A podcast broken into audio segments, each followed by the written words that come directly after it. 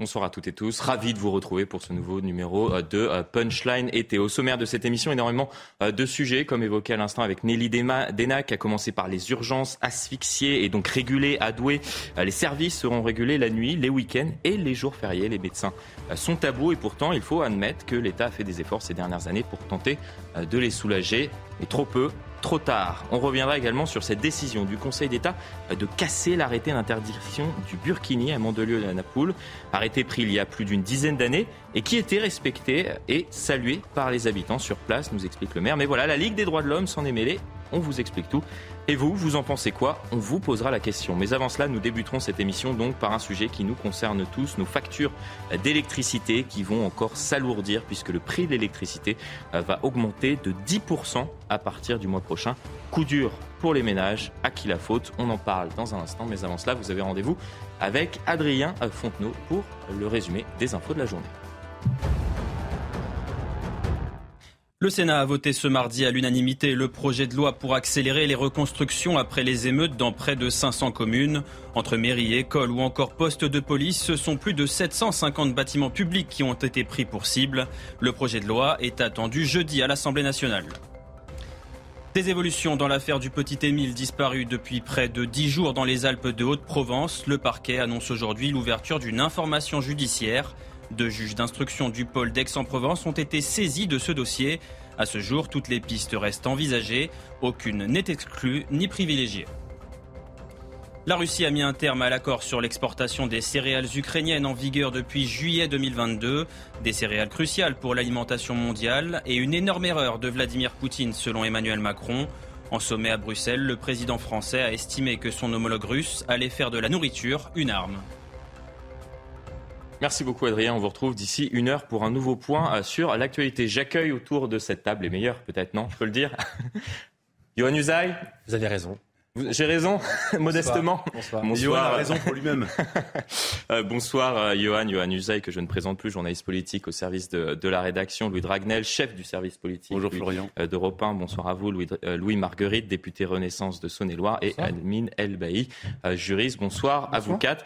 Bon, j'espère que vous ne portez pas des chaussures de luxe autour de cette table. Attention, puisque maintenant la police est partout, on contrôle tout, y compris euh, si vous portez des marques ou non. Alors peut-être vous savez euh, à quoi je fais référence autour, autour de cette table, puisque Raquel Garrido, la députée euh, insoumise, a dû se justifier sur les réseaux sociaux. On va voir son, son tweet. bien évidemment, on abordera des, des sujets de, de, fond dans un instant, mais je, commençais, je souhaitais commencer par, par cette image. Regardez cette réaction donc de Raquel Garrido. C'est un scandale. Non, c'est une sandale offerte par mes filles, rapportée de voyage, pas des Hermès, plutôt Nupes. Ces sandales et moi avons fait euh, plus pour l'augmentation des salaires à la souveraineté du peuple que les cinq 1000 macronistes et le pénis qui nous haïssent. Alors que s'est-il passé précisément pour vous qui nous regardez, qui n'avez peut-être pas suivi euh, l'affaire? Il faut remonter au week-end dernier. Raquel euh, Garrido assiste à Avignon à une pièce de théâtre. Quelqu'un en profite pour la photographier et c'est à partir de cette photographie donc que le lien est fait entre euh, les chaussures qu'elle porte et cette paire de chaussures d'une marque de luxe que je ne citerai pas. Cela fait le tour des réseaux sociaux. Vous voyez notamment ce commentaire d'un des internautes agrémenté du commentaire Les Bourgeois Talala. Bon, vous en pensez quoi autour de cette table, franchement? Une journée, une polémique, euh, une nouvelle mais chacun s'habille comme il veut. Enfin, objectivement, ça, me, dépasse un peu. on peut reprocher ce qu'on veut. Il y a énormément de choses à reprocher à la France insoumise. Après, ils s'habillent comme ils veulent. Je, je, crois qu'on n'est pas les, derniers, justement, à, parfois. Ensuite, c'est voilà, je comprends le, décalage que ça peut représenter entre euh, des élus qui parfois euh, essayent d'expliquer, enfin pas, pas parfois, qui euh, très souvent essayent de montrer qu'ils sont les défenseurs du peuple contre les élites, contre les riches, contre les capitalistes, contre les tout ce que vous voulez. et eh bien, forcément, ça sonne en décalage entre ce qu'ils proclament être et ce qu'ils proclament défendre et leur mode de vie. Et c'est ça qui, je pense, heurte aujourd'hui. Marguerite, le député, ça vous étonne je, je, partage, non, mais c'est un, un, commentaire, honnêtement, c'est assez anecdotique et chacun, au fond, s'habille comme il veut. Raquel Garrido, d'ailleurs, a une indemnité de parlementaire, puisqu'on nous touchons tous euh, toute la même, qui est d'ailleurs assez élevée. Hein. Ah oui, c'est aujourd'hui euh, les députés qui sont obligés parfois de se, se justifier, peut-être vous y compris, à, non, mais totalement à chaque agissement, s'il porte tel ou tel vêtement. C'est totalement anecdotique, chacun s'habille comme il veut. Néanmoins, c'est vrai que ça fait un peu léger retour de bâton pour ceux qui effectivement nous donnent des leçons de morale tous les jours sur comment on doit euh, soutenir le pouvoir d'achat des Français. Et le retour du boomerang, Yann Usaï? Là, en l'occurrence, elle dit que ce ne sont pas des sandales Hermès, n'est-ce pas?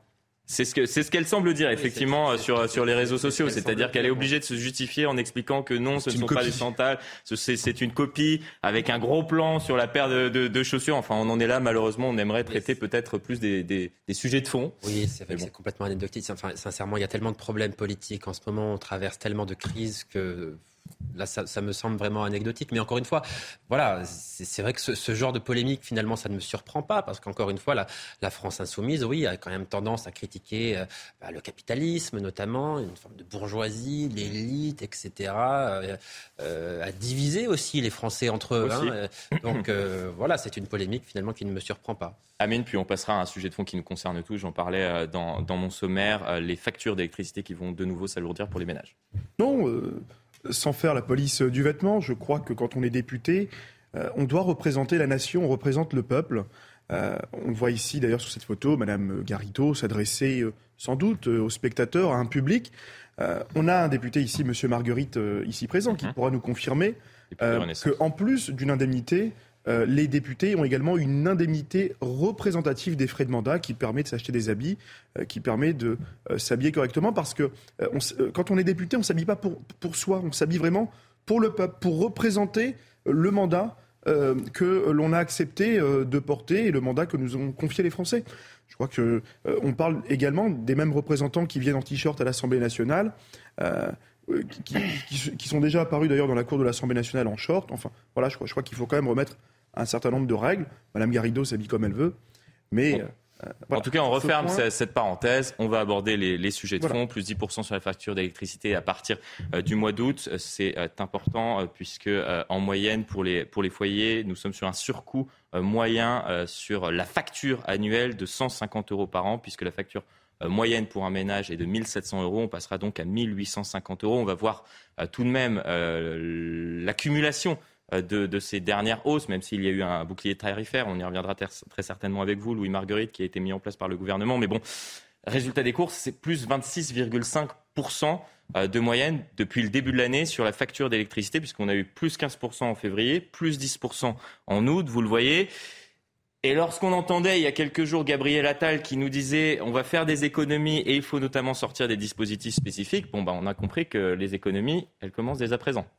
Oui, alors il faut juste rappeler, d'abord personne ne nie qu'il y a des difficultés de pouvoir d'achat sur beaucoup de ménages modestes. Moi, je les vois dans ma circonscription, évidemment, et, c'est évidemment c'est une nouvelle que qu'on peut qu'on peut qu'on peut comprendre qu'elle soit dont on peut comprendre qu'elle soit accueillie fraîchement. Maintenant, ce qu'il faut juste avoir en tête, c'est que le bouclier tarifaire sur les deux années 2022 et 2023, ce, le gouvernement et notre majorité, c'est 40 milliards d'euros. Il n'y a pas un pays dans le monde qui a fait ce qu'on a fait. Encore une fois, c'est pas pour dire que tout va bien et qu'il faut crier cocorico, c'est juste pour dire que nous on a choisi effectivement de cibler mmh. sur ce qui pèse le plus dans euh, le budget des ménages et ce qui, ce qui est potentiellement à plus de hausse. Ensuite, il faut avoir en tête que le prix de l'électricité a aussi augmenté euh, parce que les coûts de production peuvent augmenter, parce que ça dépend aussi beaucoup de mhm. facteurs, de la demande, la, la, température extérieure, ça va dépendre aussi du, de, de l'hiver à, venir. Et il faut avoir en tête que euh, jusqu'à présent, la couverture, le bouclier que nous appliquions, c'était 43% du coût, c'est-à-dire que votre facture concrètement, elle était soutenue à environ 43% par l'État, c'est-à-dire par l'ensemble des contribuables que nous sommes. Et avec cet effectivement ce, ce, ce début de, de déflation en sifflet, on va arriver sur 37%. Donc on est à peu près sur encore un tiers. J'espère que les Français qui nous écoutent. En tout cas, ce que je veux dire, c'est qu'on reste sur des niveaux de couverture qui restent élevés, un tiers de la facture. C'est-à-dire que s'il n'y avait pas cette protection, euh, les Français auraient une, une, une, facture qui augmenterait de 33% supplémentaire. Et j'ajoute un dernier point pour pas noyer tout le monde sur les chiffres.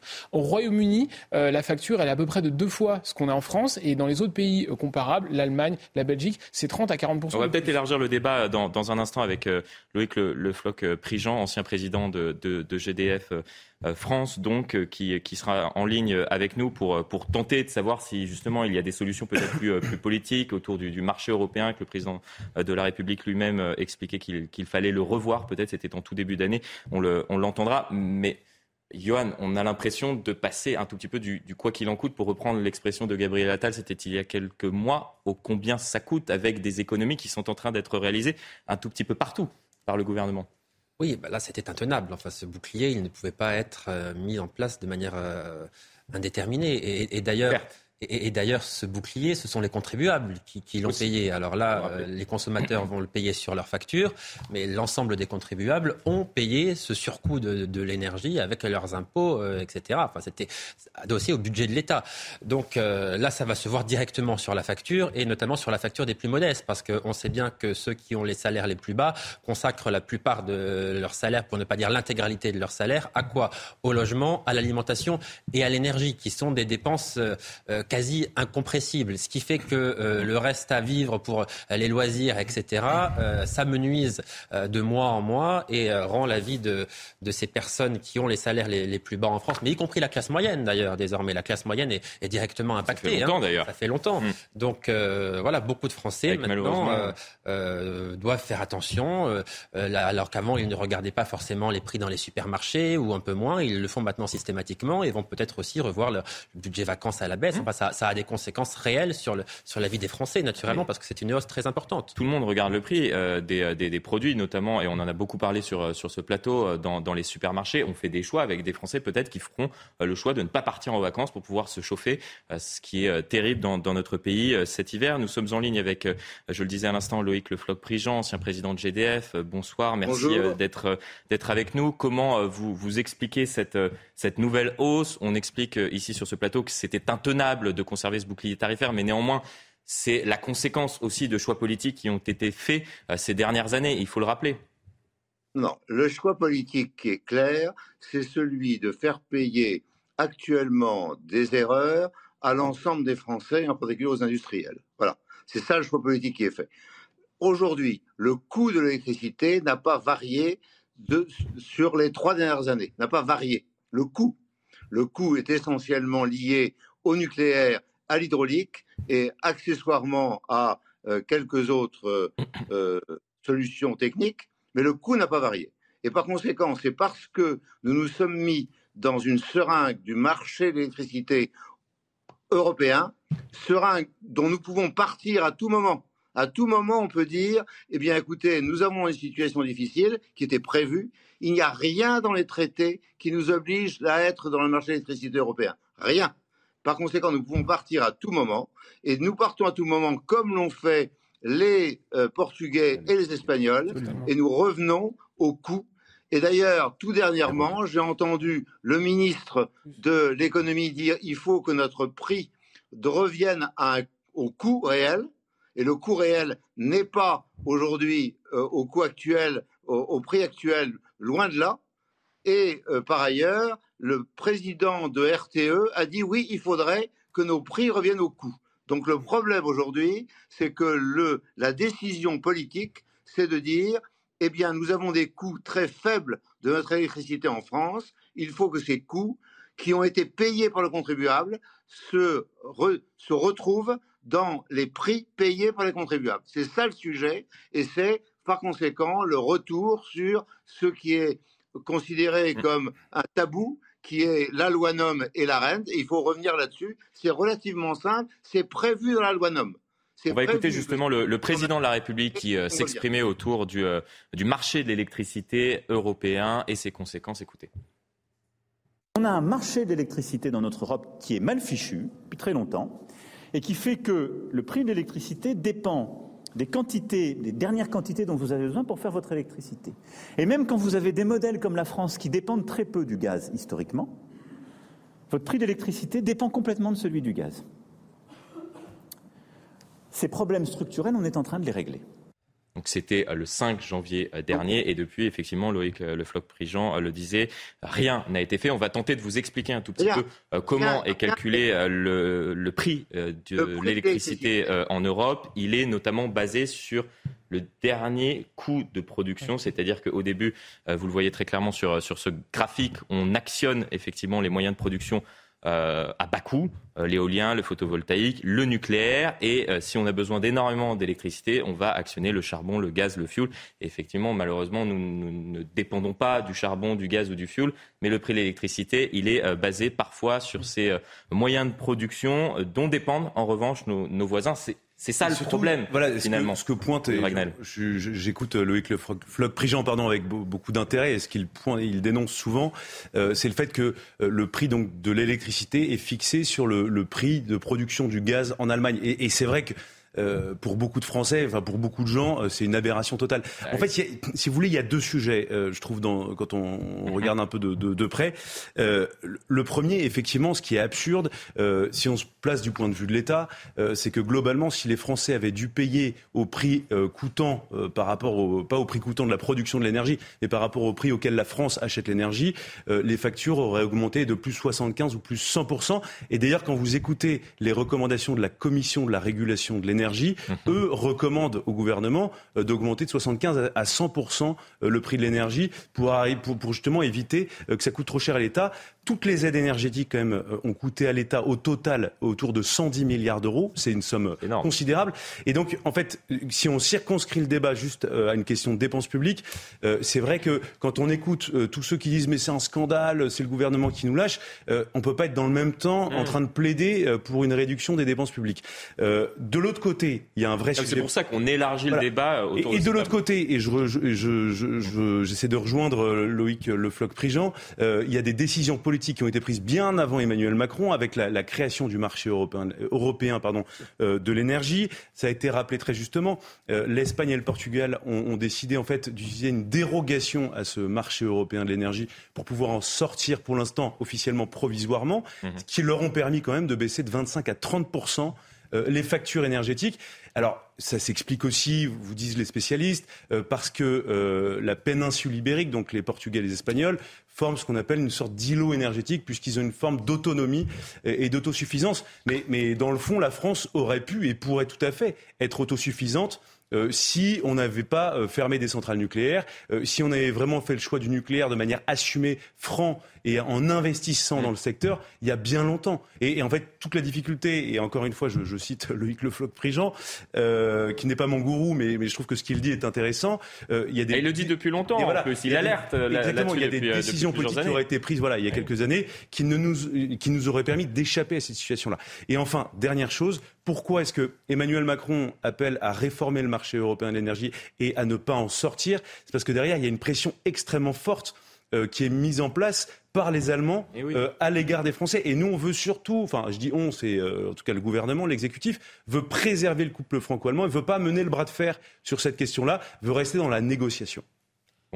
Je ne vais pas laisser. Il y a une partie des choses avec lesquelles je suis d'accord, mais, mais, pas tout. Et je ne vais pas laisser donner l'impression qu'on ne fait rien parce que c'est pas vrai. Et il y a eu, euh, on a engagé cette discussion. C'est pas, on ne fait rien. C'est-à-dire que ah, là, concrètement, aujourd'hui, les Français qui vont découvrir leur facture d'électricité en août, ils vont se dire, bah mince, je paye beaucoup plus cher. Ils vont, ils vont tenter de savoir euh, pourquoi, à cause de qui. Effectivement, euh, la faute ne revient pas totalement au gouvernement. On a expliqué le, le, marché européen dans lequel nous sommes depuis plusieurs années, malheureusement. Mais effectivement, il y a tout de même cette prise de conscience du président de la République qu'il faut le changer. Quelques éléments de réaction sans, forcément rentrer dans tous les détails. D'abord, à nouveau, le bouclier tarifaire, même si effectivement il baisse un peu, il, va, mhm. il va consister à couvrir un tiers de la facture totale. Ça, c'est le premier élément. Deuxième élément, c'est vrai que les Allemands, euh, pardon, les Espagnols et les Portugais ont obtenu une dérogation. Donc c'est limité dans le temps, d'une part parce qu'ils ont leur spécificité géographique, mais surtout, euh, même, même s'ils ont pu baisser un peu leur coût de production, le coût pour le consommateur a été en plus plus élevé que nous, le nôtre, avec le bouclier tarifaire, quand vous regardez les factures. ah oui, oui, si vous... Ça, c'est le deuxième, ça, c'est le deuxième élément.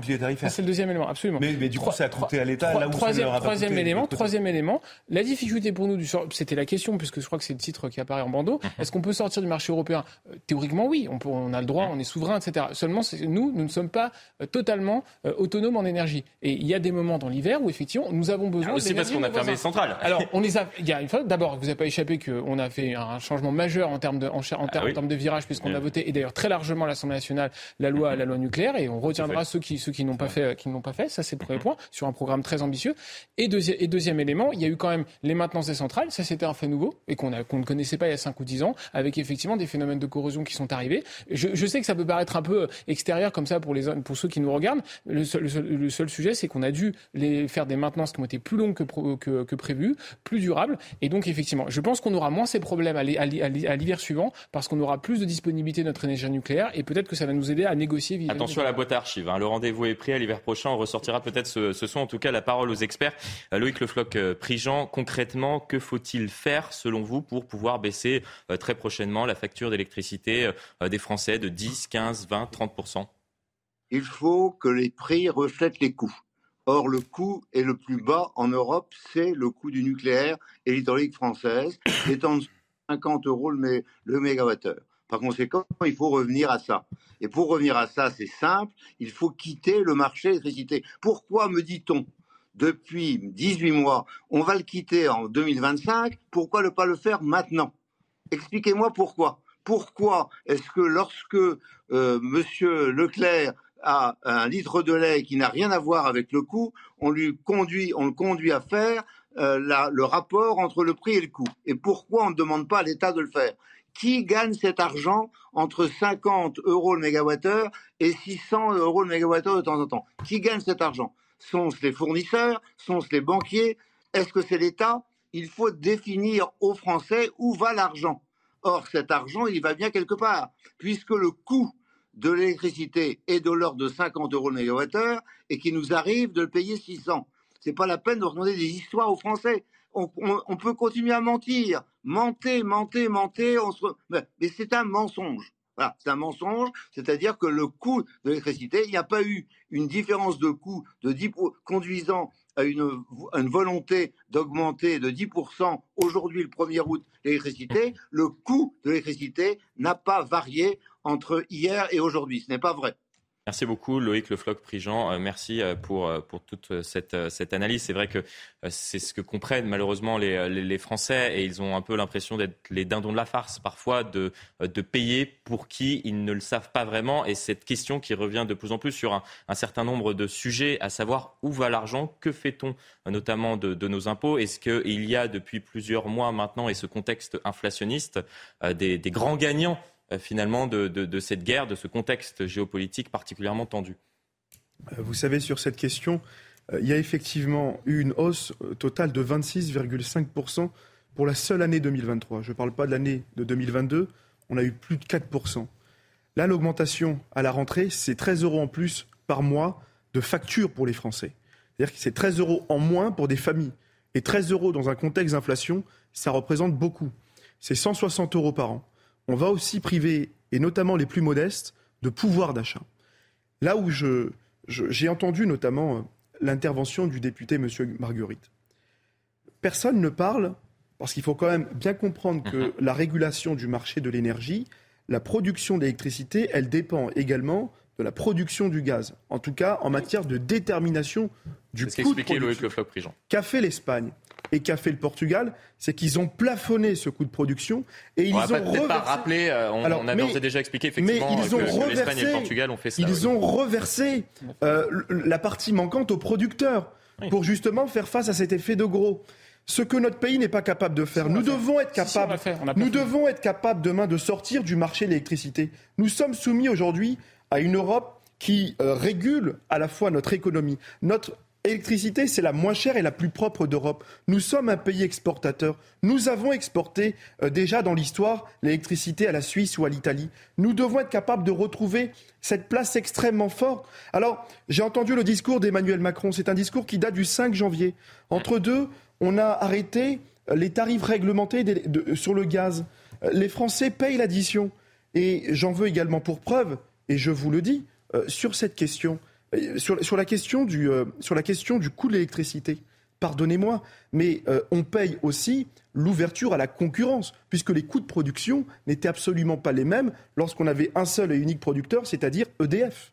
Voilà. Effectivement, on va voir d'autres Français, puisque vous le, savez, sur, sur ce plateau, on aime suivre les dossiers. Il y a d'autres Français qui paient une addition qui n'était pas prévue. Ce sont notamment ces commerçants qui ont été touchés euh, par, par ces, émeutes. C'était il y a euh, trois semaines euh, quasiment à présent. L'heure est au constat avec les experts aux réparations pour ceux qui peuvent commencer les réparations. Mais justement, sur ces constats, parfois avec les experts, cela prend du temps.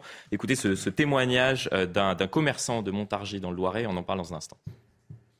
C'est très dommageable, en effet, puisque le, actuellement, comme vous le dites, j'ai eu une vitrine cassée, qui est donc remplacée par des panneaux de bois. Euh, l'autre vitrine a été épargnée, par chance. Donc, euh, nous, avons pu avoir une moitié de, la lumière du jour qui rentre dans le magasin. Le problème maintenant, c'est l'intervention des experts qui prend du temps. J'ai un rendez-vous pour le mois d'août, donc j'ai signalé au cabinet d'expertise que c'était beaucoup trop long et qu'il fallait trouver d'autres dates, mais ils sont, comme tout le monde, débordés, comme les artisans le sont, comme tout le monde l'est, pour pouvoir intervenir sur les magasins. Et, et nous ne pouvons pas intervenir tant qu'il n'y a pas eu ce passage d'experts. Pas de solde, vous l'avez compris, puisque euh, certains commerçants euh, vont recevoir la visite des experts euh, au mois d'août les soldes qui, euh, qui sont attendus euh, par, euh, parfois par, par ces commerçants depuis, depuis plusieurs mois pour pouvoir justement faire, faire un bon chiffre d'affaires. Voilà, c'est la double peine. On va en parler dans, dans un instant, juste après une très courte coupure pub. On évoquera également, puisqu'il y a eu ce plan dévoilé hier par, par la ministre, la première ministre et le ministre de l'Intérieur et celui de la, Justice concernant justement les, les homicides involontaires qui vont devenir des homicides routiers. On verra qu'il y a un angle mort, notamment concernant la sécurité routière, celui des seniors. On va en débattre dans un instant. De retour sur le plateau de Punchline était toujours en ma compagnie Johan Usaï, Louis Dragnel, Louis Marguerite et Amine Elbaï. On parlera dans, dans, un instant donc de l'angle mort de la sécurité euh, routière, les seniors qui n'ont pas été euh, évoqués hier par la Première ministre notamment. On évoquera également euh, ces, ces urgences qui sont saturées, qui sont obligées d'être régulées cet été. On évoquera notamment le, le cas du centre hospitalier de Douai. Mais avant cela, on termine la discussion autour malheureusement de, de ces commerçants durement frappés premièrement par les Gilets jaunes, puis ensuite par euh, la crise du Covid. À présent, ce sont euh, par euh, les manifestations ou plus récemment par, par les émeutes, c'est vrai que c'est un petit peu la double peine pour ces commerçants notamment qui attendaient beaucoup de ces soldes, Johan Usaï. Et, qui ont déjà beaucoup souffert par le passé des différentes manifestations. Il y a eu les Gilets jaunes, ça paraît loin, mais c'est assez récent, surtout pour des commerçants. Hum. Euh, manifestations contre la réforme des retraites, notamment les, les, commerçants des centres-villes, etc. Donc, qui étaient déjà, qui étaient déjà en, difficulté, qui attendent maintenant les, les, assurances. Le coût des émeutes, on, le rappelle, c'est quand même 650 millions d'euros. Alors, les, les, assurances vont évidemment le prendre à leur charge, mais qu'est-ce que ça signifie? Ça signifie qu'elles vont augmenter les cotisations des assurés. Et euh, in fine, comme toujours, eh bien, ce sont euh, les Français qui paieront la, facture. Donc voilà, on, on parle de, du prix de l'électricité qui, qui va augmenter, de l'inflation générale qui reste à un niveau élevé, les cotisations d'assurance qui vont elles aussi augmenter. Donc vous voyez bien que nous sommes dans une spirale qui entraîne une grande majorité de Français dans une situation très compliquée. Et ce sont toujours les mêmes qui payent à la fin, les Français, effectivement, que ce soit par, par les impôts ou par une, par une hausse de, euh, de prix euh, comme celui de, l'électricité qui augmentera donc de, 10%. On poursuit la discussion autour d'un tout autre sujet, euh, les seniors qui, qui sont peut-être l'angle mort de la sécurité routière. On a évoqué d'ores et déjà hier ce qui s'est passé à Saint-Malo. Je vous avais promis un reportage sur place où il y a un automobiliste de 81 ans qui a fauché il y a trois mois un piéton de 80 ans. plus récemment, c'était un autre piéton de 83 ans euh, sur la même route exactement. Il était accompagné euh, de sa petite fille de 13 ans. Euh, témoignage de la mère de, cette fille de, de 13 ans, recueilli par nos équipes sur place. Regardez. Voilà, l'accident, il a eu lieu juste, juste là, au niveau de, du passage piéton. Le père de Séverine Guittet a été renversé avec sa petite fille de 13 ans au pied de chez lui, sur le passage piéton. Il est décédé deux jours plus tard à l'hôpital de Saint-Malo. Le conducteur, 81 ans, avait déjà provoqué un accident mortel dans la même rue trois mois plus tôt. Son permis de conduire n'avait pas été suspendu. Pourquoi on lui a pas dit stop, quoi? Et pourquoi il a reconduit tout de suite? Il allait vite, il est sorti de sa voiture, il n'a eu aucune réaction. Et la police municipale me dit que quand il a renversé ma fille et mon père, il a demandé immédiatement à reconduire. C'est quelqu'un qui, je crois, euh, a simplement euh, pas vu euh, les, piétons qui s'avançaient euh, sur la chaussée. La suspension d'un permis de conduire n'est pas systématique, même en cas d'accident corporel, notamment lorsque euh, l'accident n'était pas accompagné de circonstances aggravantes liées à l'alcool ou à la vitesse. Pour la famille de la victime, l'âge du conducteur n'est pas la question, c'est son imprudence. Il faudrait élargir le futur délit routier à la vitesse et pas seulement à la consommation d'alcool ou de stupéfiants. Ma fille a été projetée sur 20 mètres, mon papa aussi. On ne peut pas parler d'homicide involontaire. De ne pas avoir été prudent, euh, c'est une arme. C'est une arme, on a une arme entre les mains. La voiture est une arme. La voiture est une arme. Une enquête est ouverte pour homicide involontaire. Le permis de conduire de l'auteur de l'accident est cette fois-ci suspendu. Heureusement, cette fois-ci, euh, son permis a été euh, suspendu. Alors, visiblement, euh, cette mère de famille ne cible pas l'âge du conducteur, mais lorsque l'on regarde les accidents mortels en fonction de l'âge du conducteur, on a pris les chiffres de 2019 pour remonter avant la crise du Covid, c'est assez clair. Il y a effectivement un sujet autour des plus jeunes, peut-être dû à l'alcool et à l'usage de stupéfiants. Et il y a également un sujet autour des plus de 75 ans. Il y a une mesure, elle me paraît simple, c'est un contrôle tous les 5, 10 ou 15 ans. C'est en tout cas un sujet euh, porté par Pauline Desrouledes, athlète en e-sport, fauchée par un conducteur de 92 ans et amputée de la jambe. Écoutez là, elle était l'invitée ce matin de l'heure des pros. On, on, touche à quelque chose de sacré euh, en France, euh, la voiture, à la liberté d'aller et venir. Et c'est vrai que c'est compliqué de toucher au, au permis de conduire. C'est compliqué aussi de mettre en place, euh, parce que c'est un budget, euh, une autre solution pour, pour se déplacer sur tout notre territoire. Et euh, selon le gouvernement, c'est impopulaire. C'est impopulaire de dire aux gens, vous allez passer un contrôle médical. Et si vous n'êtes plus apte à conduire, vous, vous allez pouvoir, vous allez devoir prendre le permis. même si moi, je, je suis convaincue pour recevoir énormément de témoignages que les Français sont prêts dans la mesure où on leur, explique que c'est un contrôle médical, c'est vrai pour protéger tout le monde et pour éviter des drames, pour éviter aussi d'être victime de soi-même. Moi, je prends souvent l'exemple de mon conducteur qui m'a fauché pour avoir eu un face-à-face avec lui. Ce monsieur était un conducteur exemplaire qui respectait le code de la route, qui prenait toutes les précautions euh, pour voilà moins conduire. Malheureusement, il a été victime de lui-même et sa, sa vie a été détruite à lui aussi. Donc, on peut être tous responsables d'un accident demain euh, parce qu'on n'est plus capable de conduire euh, en inversant les pédales, en faisant un contresens. Ce sont des accidents qu'on voit malheureusement euh, sur la scène médiatique revenir de plus en plus souvent.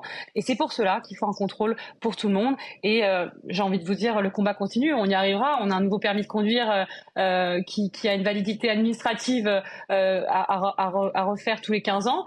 J'ose espérer qu'un jour, pour revalider ce permis, on, on devra passer un contrôle médical. On y arrivera en tout cas, j'en suis certaine et Pauline forcément qui s'entraîne pour, pour les Jeux paralympiques de 2024 à Paris. On lui souhaite bien évidemment de, nous ramener une médaille, une énième médaille peut-être.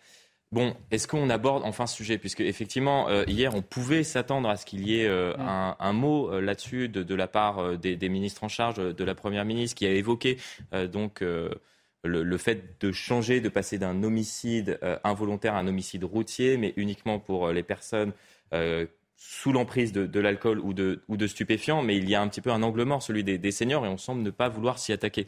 Est-ce que le gouvernement, peut-être les députés, vont légiférer en ce sens En tout cas, c'est d'abord, merci pour ce témoignage qui est très éclairant, en même temps euh, assez bouleversant, parce que c'est aussi des vies qui sont euh, foutues en l'air. Euh, et elle garde le sourire. Au sens propre du terme, je, je, je, salue son énergie, son incroyable combativité. Je la connais pas, mais je pense qu'elle gagnerait à être connue. Euh, néanmoins, euh, bon, c'est un combat, c'est un, un, combat, on espère avec la médaille. En tout cas, c'est évidemment un sujet qui, qui enfin, en tout cas, sur lequel il faut qu'on travaille en permanence. je précise qu'il y a eu beaucoup de choses qui ont été faites ces 10-15 dernières années, hein, les contrôles de vitesse et choses comme ça, c'est des choses qu'on connaissait pas il y a 15 ou 20 ans. Ça a globalement réduit la mortalité sur les routes, et tant mieux, il faut qu'on continue à le faire. Je pense que le message qu'on a, que la Première ministre et son gouvernement ont voulu envoyer hier, c'est le message de, effectivement, de on va plus loin, plus ferme sur tous ceux qui consomment euh, de l'alcool et qui conduisent après, parce que là, ça devient une arme. Et en tout cas, il y a quasiment une volonté. En tout cas, on sait qu'on met en danger. là, le, vrai, en fait, le vrai sujet aussi avec l'alcool et les stupéfiants, c'est le déficit d'attention. et là, il y a peut-être également un déficit d'attention à l'âge. Et effectivement, on a l'impression, malheureusement, que c'est un angle mort qu'on aborde aujourd'hui, mais qui n'est pas abordé ailleurs. Que, que les personnes âgées, parce que vous l'avez dit aussi vous-même, il y a aussi de la surmortalité sur les conducteurs jeunes. Alors, il, y a, il, y a le permis, il y a le permis probatoire qu'on a mis en place, ils ont des, des limitations de vitesse plus importantes, et c'est tant mieux parce qu'il faut aller dans ce sens-là. Et on salue les efforts qui ont été faits donc, en ce donc, sens. Donc, il faut qu'on sur la question, sur la question des, des personnes âgées, moi, pourquoi pas moi je, moi, je pense qu'on pourrait, on gagnerait à ouvrir cette réflexion. Euh, je dis juste qu'il faut qu'on qu la fasse à l'aune, effectivement, de est-ce que c'est efficace de contrôler tous les 5 mmh. ans, 10 ans, 15 ans? La vue, l'attention, c'est essentiellement ça, voilà, c'est essentiellement ça, les réflexes en tout cas. de volonté de stigmatiser La vue notamment, parce que la vue, elle baisse avec, pour plein de raisons. En moyenne, elle, en moyenne, avec le temps, elle baisse euh, chez personnes âgées. Je précise juste qu'il faut qu'on ait ce débat de la façon la plus sereine possible. Pas, vers, pas verser non plus dans euh, on va supprimer les permis, parce que ça, j'y suis opposé. Hum. Parce que parce qu'à partir d'un certain âge, parce qu'on a tous des histoires autour de nous de, de grands-parents qui ont besoin de leur voiture pour continuer à, continuer à se mouvoir, euh, pour faire 5, 10, 15 km, enfin, Et ça, des grandes ça serait ne pas comprendre la réalité de certains territoires. Donc, effectivement, donc, il faut qu'on ait ce débat de façon très sereine. en tout cas, moi, je suis ouvert. En tout cas, les députés avec le gouvernement, je pense qu'on pourra le faire dans les prochains mois. Oui, n'essayons pas d'enterrer le débat des homicides routiers en, portant et en jetant l'opprobre quand même sur les octogénaires. Alors, euh, je... vous arrête tout de suite. On ne jette pas du tout l'opprobre sur les octogénaires. On dit juste qu'il y a deux sujets. Il y a un sujet ah, qui est effectivement en train d'être traité autour de l'alcool et des ah, stupéfiants. et il y a un autre sujet qui semble être malheureusement un angle mort. Et c'est pour cela que je souhaitais aborder cette question. Il n'y a pas une volonté euh, d'écarter un sujet euh, pour, pour parler d'un autre. Effectivement, l'idée d'un contrôle peut paraître effectivement pertinente pour. Je m'excuse, mais je vous rappelle les chiffres. Il y a tout de même 549 euh, morts euh, dus à des conducteurs âgés de 18 à 24 ans, 516 morts dus à des conducteurs âgés de 25 à 34 ans et 532 morts dus à des conducteurs âgés de 75 ans. Effectivement, il y a, excusez-moi, peut-être un problème, sans jeter l'opprobre sur les personnes de plus de 75 ans qui, si elles nous écoutent, on les salue. Mais même elles, je pense qu'elles peuvent estimer qu'un contrôle médical, elles ne sont pas contre à faire tous les 5, 10, 15 ans c'est pas leur retirer leur permis de conduire. dire, effectivement, je crois que l'idée d'un contrôle, on le fait déjà pour les routiers d'ailleurs, tous les cinq ans, les, routiers ont, un contrôle, une visite médicale, une visite euh, d'inspection euh, visuelle, euh, l'aptitude des connaissances, pourquoi pas un test psychotechnique, puis tous les deux ans après 60 ans. Mais il y a un autre débat sur lequel personne ne veut entrer, sur la question de la prévention des délits routiers. il y en a deux d'ailleurs. D'abord, le, mot homicide routier ne va rien changer. C'est un débat sémantique. On en parlait hier. Euh, cet homicide routier serait en fait finalement l'homicide involontaire qu'on va transposer pour les infractions routières. Dans le contenu, rien ne change puisque c'est les mêmes peines. Ça, c'est le débat d'hier, mais sur, sur la question des seniors. S'agissant désormais, mais s'agissant de la prévention euh, au, délit routier. autour de la prévention. Oui, mais euh, la prévention, c'est la sanction. Voilà, moi j'aimerais connaître le nombre de contraventions recouvrées par le comptable public Croyez-moi, ce chiffre est extrêmement faible. Pourquoi? Parce qu'on ne peut pas prélever aujourd'hui les amendes sur les prestations familiales. C'est un autre, sujet. On va retrouver, débat, euh, euh, puisque je, je souhaitais également aborder la question des, des, urgences. Euh, nous avions prévu d'aborder cette question avec Éric Revu, qui est le chef des urgences à l'hôpital Lariboisière. Mais peut-être avez-vous un avis sur, sur cette question d'opérer un contrôle, peut-être tous les 5 ans, les 10 ans, les, les 15 ans de, de ces conducteurs âgés de plus de 60, 70, 80 ans, je ne sais pas, euh, ça sera aux, législateurs de, le décider. Estimez-vous que c'est une bonne chose et estimez-vous, compte tenu de la pression exercée sur les médecins, euh, qu'ils peuvent opérer cela? Je, vais répondre juste en commentant le tableau que vous avez présenté. Mhm. Euh, il faut effectivement distinguer les, deux, les deux types de, de de, conducteurs. Et les premiers conducteurs, notamment qui sont les plus jeunes, ce sont évidemment, ce pas les mêmes comportements, puisque ce sont eux qui sont responsables de vitesse, d'alcool, de comportements dangereux euh, et de prise de stupéfiants. Évidemment, les patients. Euh, pardon, les patients, les conducteurs âgés euh, ne correspondent pas du tout à cette même catégorie. Ce sont des gens qui sont qui ont beaucoup plus, qui sont plus prudents, qui vont moins vite, ils sont rarement alcoolisés. Par contre, ils n'ont pas les mêmes réflexes. Donc, euh, effectivement, il y a besoin, à mon avis, de faire des visites eux-mêmes pour voir hein, des, patients qui sont euh, âgés, eux-mêmes le demandent d'avoir euh, d'avoir une évaluation. Tout simplement parce que les réflexes ne sont pas les mêmes et donc il y a une, cette imprudence qui peut survenir. ça, se fait beaucoup aux US, aux États-Unis. On devrait mmh. le faire, à mon avis, en France. Bon, docteur, vous êtes avec nous afin d'aborder la question des, des urgences asphyxiées et donc régulées. On a pris notamment cet exemple très concret du centre hospitalier euh, de Douai à compter du 18 juillet, c'est-à-dire à compter d'aujourd'hui. L'accès aux urgences adultes sera régulé en soirée et la nuit de 18h30 à 8h30 toute la journée, euh, les week-ends et les jours fériés. C'est inscrit, vous le voyez, euh, sur le site du centre hospitalier de Douai. Les patients devant se rendre aux urgences devront contacter au préalable 15 pendant cette période afin d'être orientés au mieux selon la situation du patient. donc soit au centre hospitalier pour les urgences vitales et la traumatologie, soit auprès d'une autre structure alentour. Cette organisation s'appuie sur un principe de solidarité euh, territoriale. On va écouter l'un de vos confrères, Mathias Vargon, le médecin chef des urgences euh, SMUR de l'hôpital de La Fontaine de Saint-Denis, qui s'est exprimé sur cette question euh, chez nos confrères de Télématin. Et je vous redonne la parole. 22 heures, c'est rien. Il faut s'attendre à passer Il y a des, patients qui passent plus de 3 jours, 4 jours dans les services d'urgence, mais c'est pas dû uniquement au manque de personnel, c'est pas dû à ça. C'est une désorganisation des hôpitaux qui ne se sont jamais mis, jamais mis au service des patients qui arrivaient aux urgences. Il est très fréquent quand on est urgentiste, moi ça fait très longtemps que je, suis urgentiste, qu'on dise c'est des patients des urgences, c'est pas des patients de l'hôpital. Non, c'est des patients de l'hôpital. Et donc il y a une lutte entre les patients dits programmés, c'est-à-dire que les médecins des étages, des spécialistes aiment bien, puis les non programmés qui sont souvent plus vieux, un peu plus pathologiques. Et ces patients-là, il faut les réorganiser. Docteur Revu, il y a également un problème d'organisation à l'hôpital oui, il y, a plusieurs, euh, il y a plusieurs points qui sont abordés. Euh, souvent, j'écoute sur les plateaux télé, on incrimine souvent le recours inutile des patients aux urgences et, beaucoup de gens disent qu'il y a 50% euh, des patients qui viennent aux urgences pour rien. C'est pas vrai. donc c'est moins de, c'est entre 10 et 15%, quels que soient les services d'urgence. La deuxième, le deuxième point, ce que dit mon collègue Mathias Vargon est tout à fait juste, c'est que les, la difficulté pour l'organisation des services, c'est surtout de trouver un lit. Et là, on pointe la difficulté qu'on a tous les jours, c'est le travail des urgences tous les jours, c'est de trouver un lit pour les patients les plus fragiles, notamment les plus âgés, qui ont besoin de trouver un lit dans les services de médecine.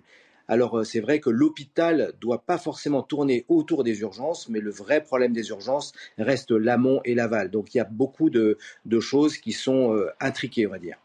Et quand on dit manque de lits, effectivement, très souvent autour de, de, cette question, on parle du manque de lits. En fait, on évoque notamment le manque de bras, puisqu'il faut prendre en charge ensuite ces, euh, ces patients qui sont sur, euh, sur des brancards. Malheureusement, on a l'impression que la question revient chaque année. Euh, je me suis intéressé à cela avec, avec Céline Génaud en préparation de cette émission. On fait des sujets autour de cette question chaque année au sein des rédactions. On a pris un sujet qui date de 2015, de 2018 et de 2022. Vous allez voir, c'est quasiment la même situation depuis 10 ans. Et je pense qu'on aurait pu prendre un sujet dans les années 2000, voire dans les années 90. Regardez, on en parle dans un instant. Dans ce service d'urgence, les patients sont dans les couloirs. Le personnel est débordé, une situation aggravée par l'épidémie de grippe. En 10 ans, le nombre de patients a plus que doublé dans ce service d'urgence, passant de 15 à 32 000 malades par an. Pourtant, le nombre de places et de lits d'hospitalisation n'a pas augmenté. Dans un service aujourd'hui à bout de souffle, les urgences. Je donne l'ordonnance, il m'a dit de te remettre son ordonnance. Afflux de patients âgés, manque de personnel, de lits d'hospitalisation. Depuis trois mois, les urgences sont engorgées. Des patients soignés dans les couloirs, alités à l'accueil. L'hôpital Sainte-Camille dans le Val-de-Marne est surchargé. Beaucoup de patients euh, dans un état euh, potentiellement grave qui n'ont pas encore été vus. On n'a pas de place pour les installer. Le personnel soignant dénonce l'inaction des autorités malgré les signaux inquiétants on constate bien évidemment la bonne volonté de l'ensemble de, ces soignants, euh, du personnel administratif au sein de, ces hôpitaux qu'on a pu voir. On a l'impression que la situation n'a pas, pas changé en, dix ans, qu'elle s'est même détériorée, alors même qu'il y a trois mois. Et j'espère, j'espère qu'on pourra y arriver d'ici la fin de l'année. Emmanuel Macron nous expliquait que nous allions désengorger les urgences d'ici la fin de l'année. On l'écoute, c'était le 17 avril euh, dernier, et on en parle dans un instant. Nous avons massivement investi dans notre hôpital. Mais il faut des résultats concrets à court terme. D'ici la fin de cette année, 600 000 patients atteints de maladies chroniques qui n'ont pas de médecin traitant en disposeront.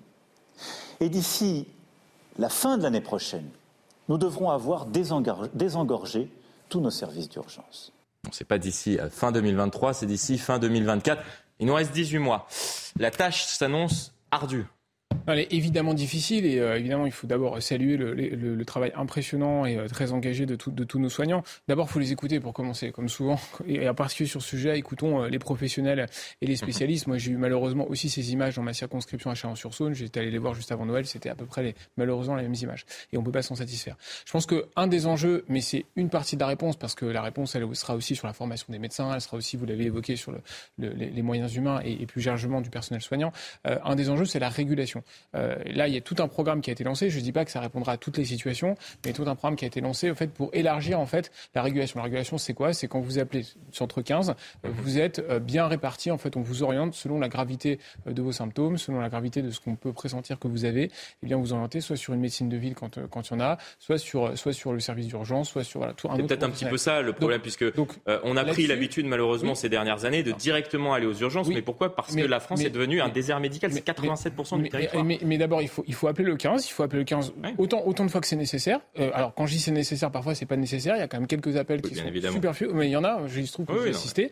il faut, moi, par exemple, à Chalon-sur-Saône, on a inauguré ce qu'on appelle le SAS. Donc, c'est le service d'accès aux soins. Donc, service d'accès aux soins, c'est quoi? C'est ce que fait le SAMU actuellement. Donc, des opérateurs du SAMU et, et de ceux qui s'occupent, en fait, de traiter les patients qui appellent, bah, qui sont dans l'angoisse, dans la crainte. Et là, en fait, on élargit, en fait, toutes les capacités, toutes les possibilités de pouvoir re-répartir sur de la médecine de l'île, la médecine libérale, sur des cliniques privées, etc. Donc tout ce qui, tout ce qui permet de mettre en coordination tous les acteurs du système médical local, territorial, à l'échelle d'un territoire, parce que c'est comme ça que ça doit fonctionner. En l'occurrence, en Sursaune, on a, ça peut aller jusqu'à Montsolimine ou autre, et c'est partout pareil en France. Eh bien, il faut le faire. Toutes les, toutes les, les décisions ne pourront pas s'imposer de Paris, c'est très important mmh. euh, qu'on puisse. Et voilà. Donc, encore une fois, on réglera pas tout. Euh, les difficultés qu'on observe euh, à l'été ou à Noël, c'est aussi lié à Noël. C'est en général les pathologies. À l'été, c'est parce que les personnels médicaux ont aussi besoin de prendre leur congé, comme on espère en tout cas que, mais le rendez-vous est pris, le rendez-vous a été fixé par le président de la République. Le maximum, il faut désengorger les, les hôpitaux d'ici euh, fin 2024. L'enjeu, c'est de pouvoir donner à toutes les autorités euh, territoriales médicales, l'ARS et les hôpitaux, etc., tous les moyens pour agir. Je pense qu'il y a aussi un problème autour des déserts médicaux, puisque très souvent, les Français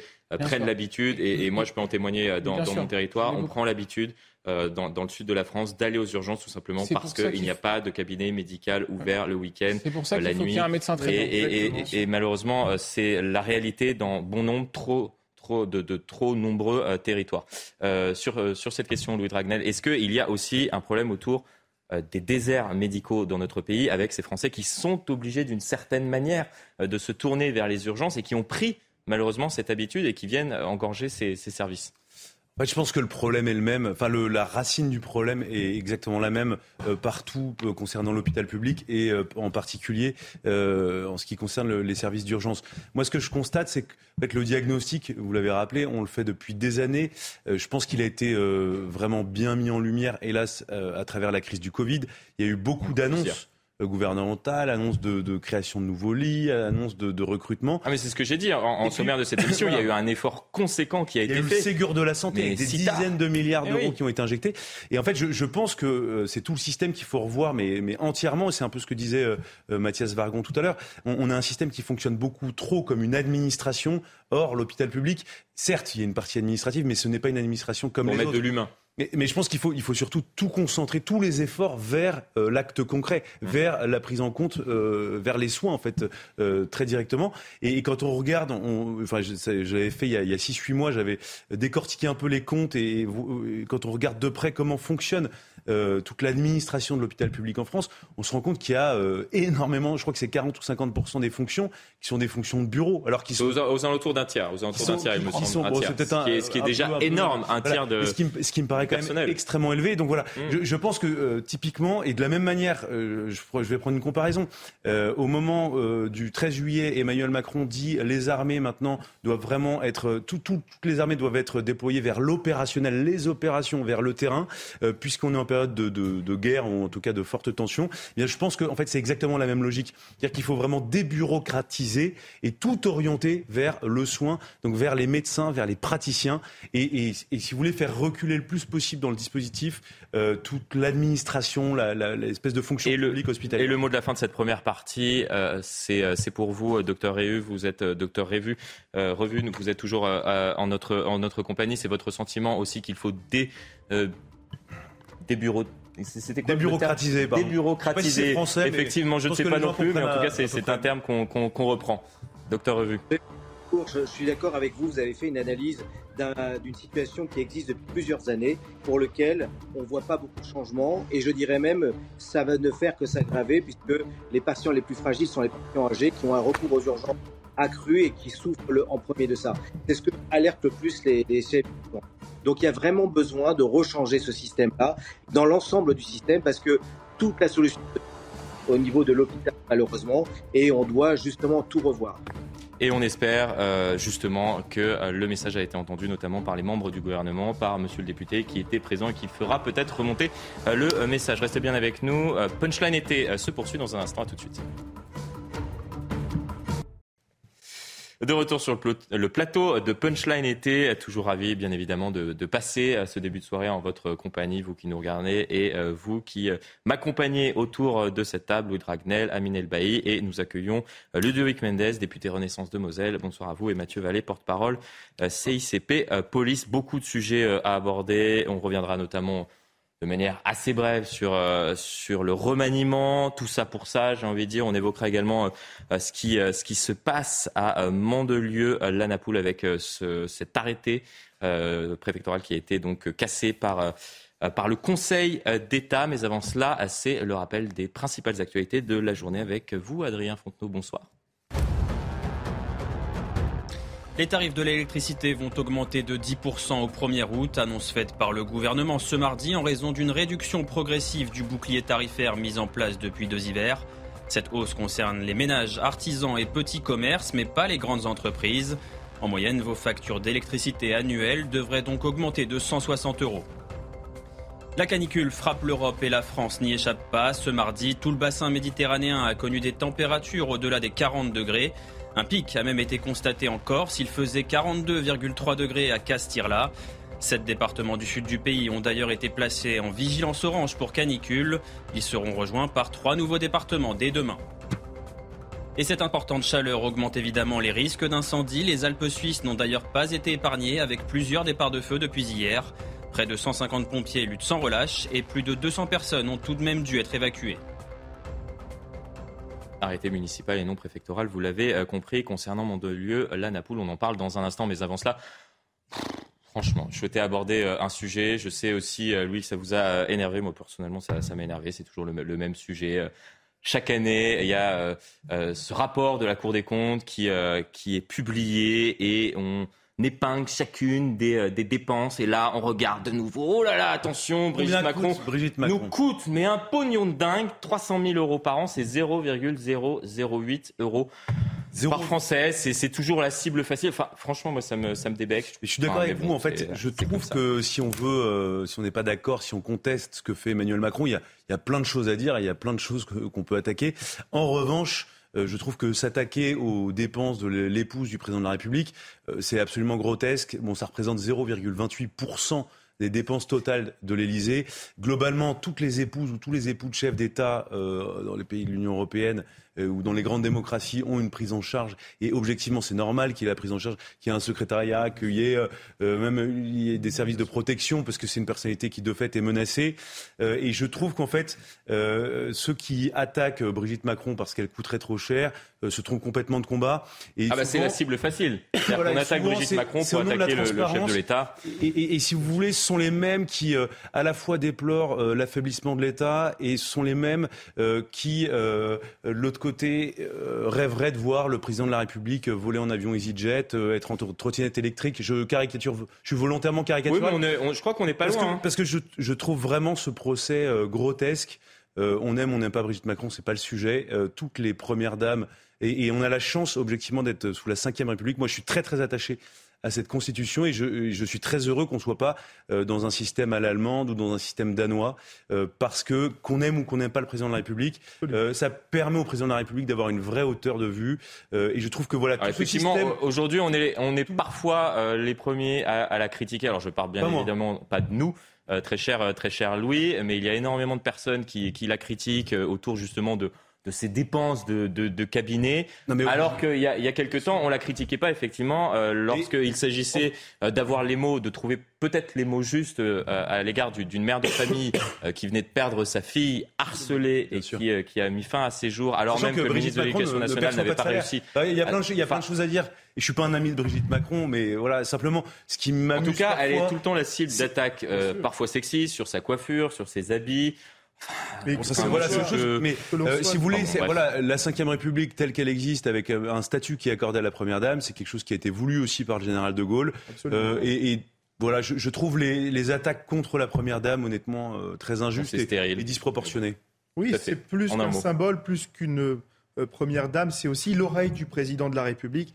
Elle a aussi apporté sa touche euh, et l'oreille des Français parfois, parce qu'il y a énormément de, Français, euh, qui, euh, rencontrent, moins, y compris. Parce que si vous regardez le rapport de la Cour des comptes, il y a deux fois moins de courriers reçus en 2022 qu'en 2021. Elle a reçu 11 000 courriers l'an dernier. Il faut, tous les éplucher. Hein. sur le harcèlement, mais elle est intervenue sur le harcèlement scolaire. Elle a d'ailleurs énormément de sujets. Hein. Le dossier après Papendiaï.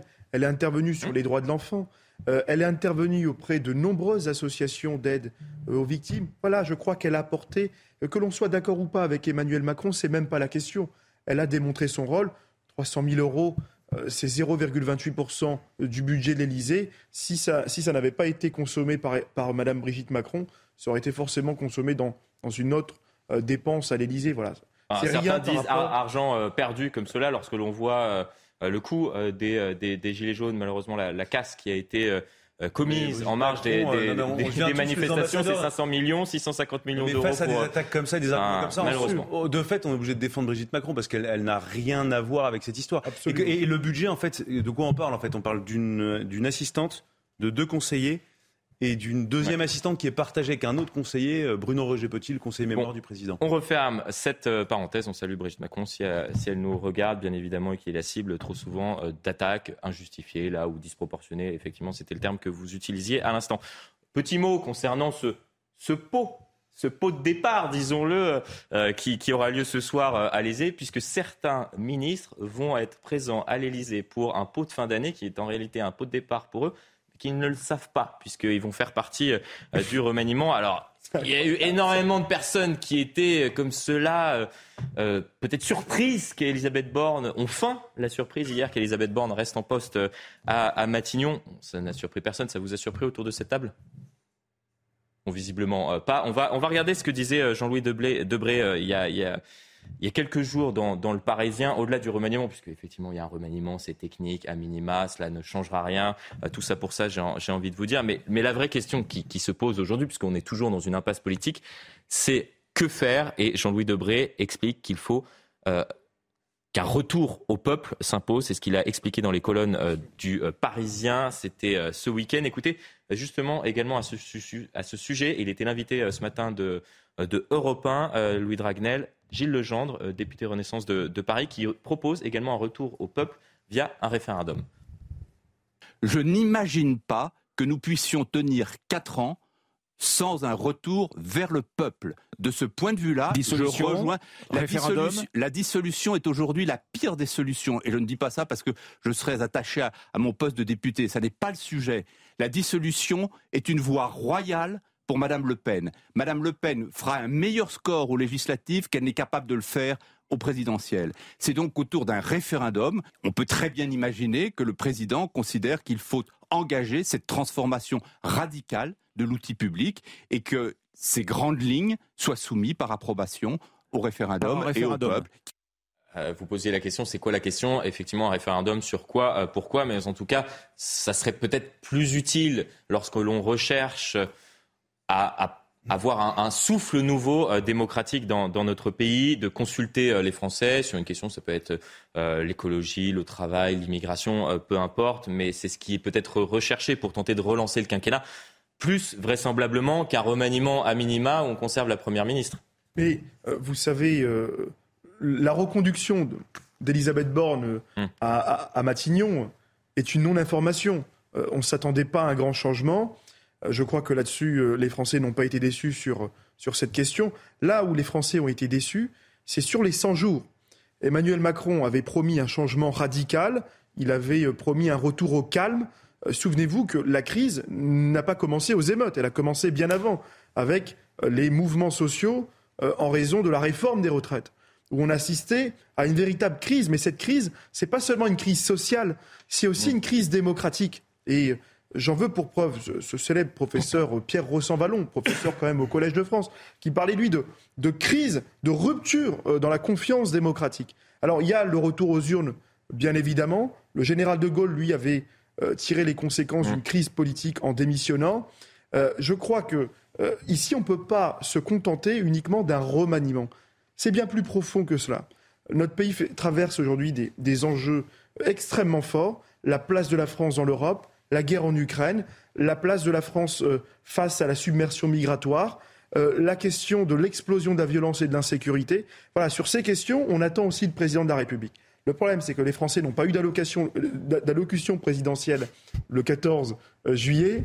Ils n'ont pas eu pardonnez-moi, ils n'ont pas eu. Dès qu'Emmanuel Macron s'exprime, c'est pas pour. Euh, enfin, souvent, c'est vrai qu'il annonce des, euh, des, nouvelles allocations, des nouvelles subventions.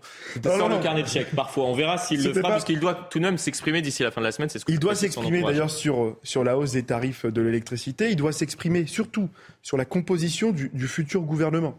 Euh, sur le cap, notamment, pas que sur le cap à donner, sur les grandes lignes, sur la politique de la nation. Voilà. Et on attend aujourd'hui du président de la République des réponses extrêmement fortes face aux enjeux à venir Demain. Ludovic Mendes, très court, et on va poursuivre la discussion dans, un instant. On reviendra également sur ce qui se passe à, à Mandelieu, la Napoule, autour de, cet arrêté qui a été cassé par, par le Conseil d'État juste après la coupure pub. Honnêtement, aujourd'hui, je pense que ce débat est, un peu particulier dans le sens où le remaniement, il a été plutôt imposé par l'extérieur. Il n'y a pas volonté à l'interne de, de, faire que du remaniement. Il y a peut-être quelques ministres qui ont besoin d'être bougés ou peut-être d'être changé. Ça, c'est un débat qu'on peut avoir, euh, même nous en interne, on l'a, parce qu'il y a certains mmh. ministres avec lesquels on a des difficultés à travailler. C'est une réalité et personne ne, ne, l'a jamais caché. Après, si c'est l'échanger pour l'échanger parce qu'on a décidé sur les plateaux télé que ça ne, ne convenait pas, mais que ça peut convenir, par contre, parfois aux personnes qui sont concernées au quotidien par les problématiques qu'ils peuvent vivre. Ça peut être le cas. Alors, ça peut être compliqué, mais l'éducation nationale, quand on parle avec les enseignants et autres, mhm. ils sont plutôt contents d'être apaisés et il y a des avancées. Après, on a une vision extérieure de l'éducation mhm. nationale qui est un peu particulière.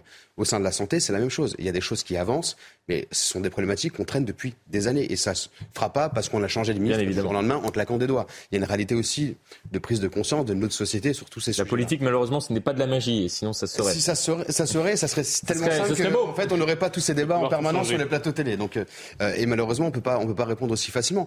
Après, moi, de mon côté, je pense que Elisabeth Borne a fait, a fait le travail. Le président, dans, dans ses déclarations des 100 jours, a appelé le pays à l'apaisement suite à une problématique sociale importante. On parlait de la réforme de retraite et tout ce qui en découlait. Le fait que les personnes ne se reconnaissent plus dans leur travail, le fait qu'elles gagnent pas assez d'argent, le fait qu'elles veulent voir les choses différemment mmh. sur l'avenir parce qu'elles veulent pas travailler deux ans de plus dans ces conditions-là. C'est l'arrêté de ce qui ressort de toutes de ces analyses-là. Et derrière, on peut dire que le pays a été apaisé, à part ce qu'il s'est passé dans pendant les émeutes, qui n'est pas sur le même ressort, qui vient d'autre chose et qui, vient, qui a besoin d'avoir un autre débat qu'on doit poser justement entre la police et les citoyens.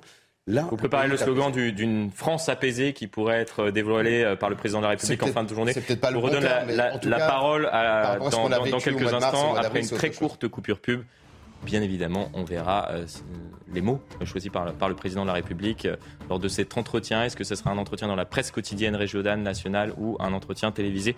On se dirige plutôt vers un entretien dans la presse quotidienne régionale. On aura l'occasion, bien évidemment, de reparler sur ce, sur ce euh, plateau. A tout de suite sur le plateau de Punchline.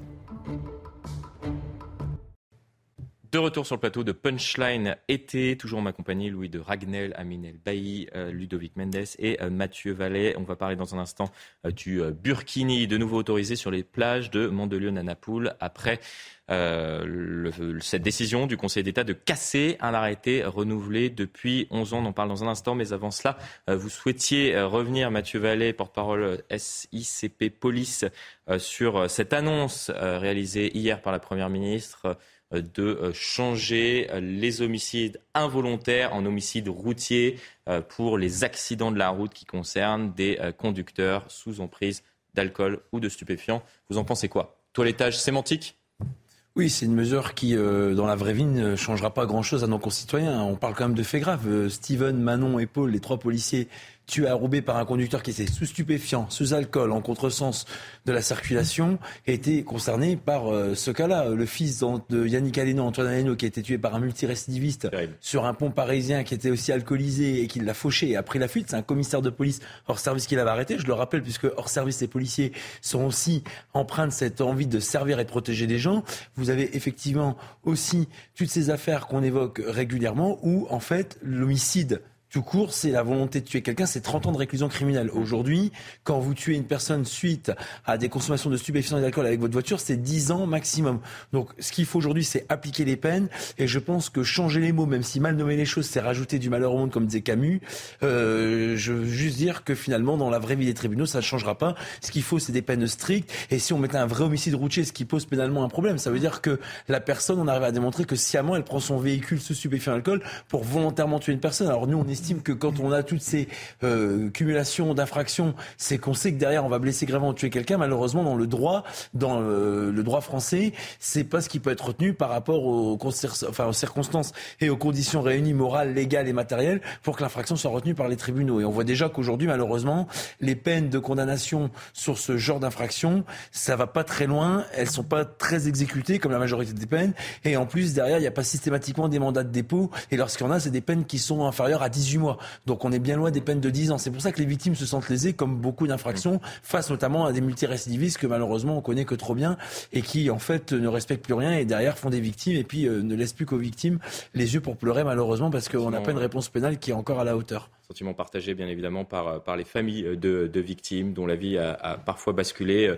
Euh, parce que euh, un proche a été euh, justement fauché par un conducteur sous emprise d'alcool ou, de stupéfiants. Ça a été le cas notamment avec ces, trois policiers dont vous rappeliez. Ce qui n'est pas évoqué par cette proposition lors du comité interministériel de sécurité routière qui a été tenu par la première ministre hier, c'est que quand je me parlais longuement, notamment par exemple avec Yannick Aleno, c'est tout l'accompagnement du parcours de la victime. Lorsqu'ils ont été reçus comme des moins que rien à la mort pour revoir le fils une dernière fois, en tout cas le visage de leur fils décédé une dernière fois, pour les démarches financières, économiques, auprès des impôts, auprès de l'administration.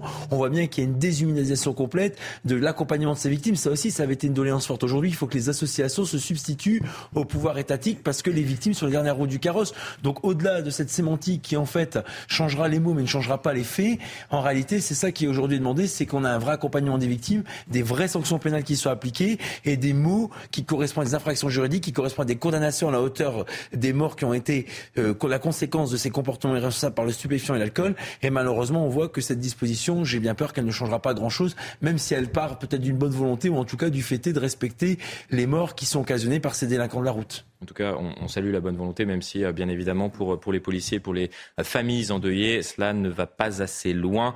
On a eu notamment euh, la réaction de, Yannick Aleno, dont la vie a basculé après la mort de son fils. C'était tragique. ça s'est passé l'année dernière, un peu plus, il y a un peu plus euh, d'un an. On, passe à un tout autre sujet. Euh, je l'évoque depuis le début de, cette émission. Je ne sais pas ce que vous en pensez. On va voir cela ensemble. Cette décision du Conseil d'État de casser un arrêté renouvelé depuis 11 ans euh, maintenant à Mandelieu-la Napoule, décision donc du Conseil d'État en application d'une jurisprudence constante, l'interdiction de l'accès aux plages aux personnes portant une tenue manifestant de manière ostensible une appartenance religieuse telle que le burkini. Cela doit être justifié par un risque actuel, fait savoir le Conseil d'État pour justifier sa décision. On regarde ensemble le sujet euh, de Sarah Varni. On écoutera également le maire de Mandelieu-la-Napoule et on discute ensemble euh, de cette décision du Conseil d'État. Ce que vous en pensez Une fois de plus, un arrêté anti-Burkini a été retoqué par le Conseil d'État. Saisi par la Ligue des droits de l'homme, la plus haute juridiction administrative a suspendu ce lundi l'arrêté de Mandelieu-la-Napoule, une commune des Alpes-Maritimes, interdisant le port du burkini sur les plages. Renouvelé chaque année depuis 2012, l'arrêté de cette commune interdisait l'accès à la baignade du 15 juin au 31 août 2023. Dans un communiqué, le maire de la commune déplore cette position. Cette décision parisienne témoigne d'une déconnexion totale avec la réalité du terrain et le quotidien auquel sont confrontés les maires, avec des situations dont personne ne semble vouloir mesurer l'ampleur et la gravité. Mais pour le Conseil d'État, ces arrêtés sont considérés comme illégaux et constituent une atteinte grave à la liberté d'aller et venir, à la liberté de conscience et à la liberté personnelle. Les sages rappellent également qu'une telle interdiction doit être justifiée par un risque actuel et avéré pour l'ordre public. Or, la commune ne mentionne aucun incident récent. Elle rappelle uniquement des faits s'étant déroulés il y a respectivement 11 et 7 ans et dans le contexte général de menaces terroristes après les attentats de Nice en 2016 et 2020. La juridiction a également annulé une ordonnance du 3 juillet du tribunal administratif de Nice qui avait rejeté la demande de suspension d'exécution de l'arrêté concerné et condamné la commune à rembourser à la Ligue des droits de l'homme 3 000 euros de frais d'avocat. Excusez-moi, mais je trouve ça, et on écoutera euh, la réaction euh, du maire de Mandelieu, euh, la Napoule, mais il se passait rien depuis plusieurs années, ça se passait très bien, cette décision avait été saluée par la population. Il n'y avait pas eu d'incident. Et justement, parce qu'il n'y a pas d'incident, on estime qu'il faut revenir sur, sur cette décision prise depuis, depuis 11 ans, renouvelée chaque année.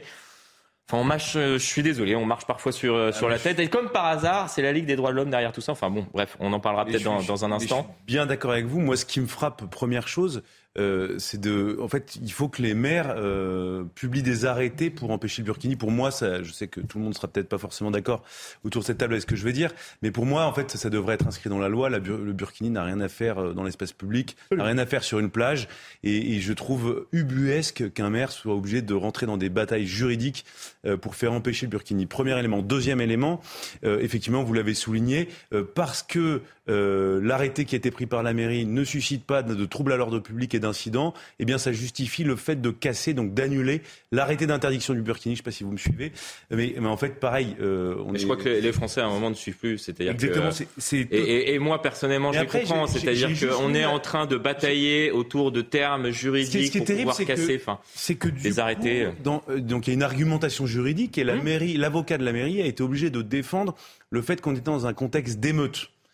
Et, et, en, fait, non mais, en fait, on marche sur la tête sur tous les sujets. C'est-à-dire que la, la, du coup, la défense juridique, globalement, est pas percutante, euh, parce que à Mandelieu-la-Napoule, il n'y a pas eu beaucoup d'émeutes. Euh, et, du coup, en fait, je pense que euh, là, il faut vraiment retrouver du bon sens. Euh, et il faut réinstaurer, vous savez, quand il y a, le droit ne spécifie pas quelque chose, il y, a, y, a, la coutume qui peut prévaloir sur le droit. Et en fait, la coutume en France, c'est qu'on ne porte pas de burkini sur les plages. Et, en, et je, je m'étonne, en tout cas, que tout le monde ne partage pas cette idée-là. On, va écouter le maire de, de Mandelieu, Lanapoule, qui s'interroge aussi sur le fait que euh, ce soit la Ligue des droits de l'homme qui soit derrière tout ça et qui décide justement euh, d'engager une procédure pour pouvoir casser cet arrêté qui a été pris il y a 11 ans et qui est renouvelé chaque année. Écoutez-le.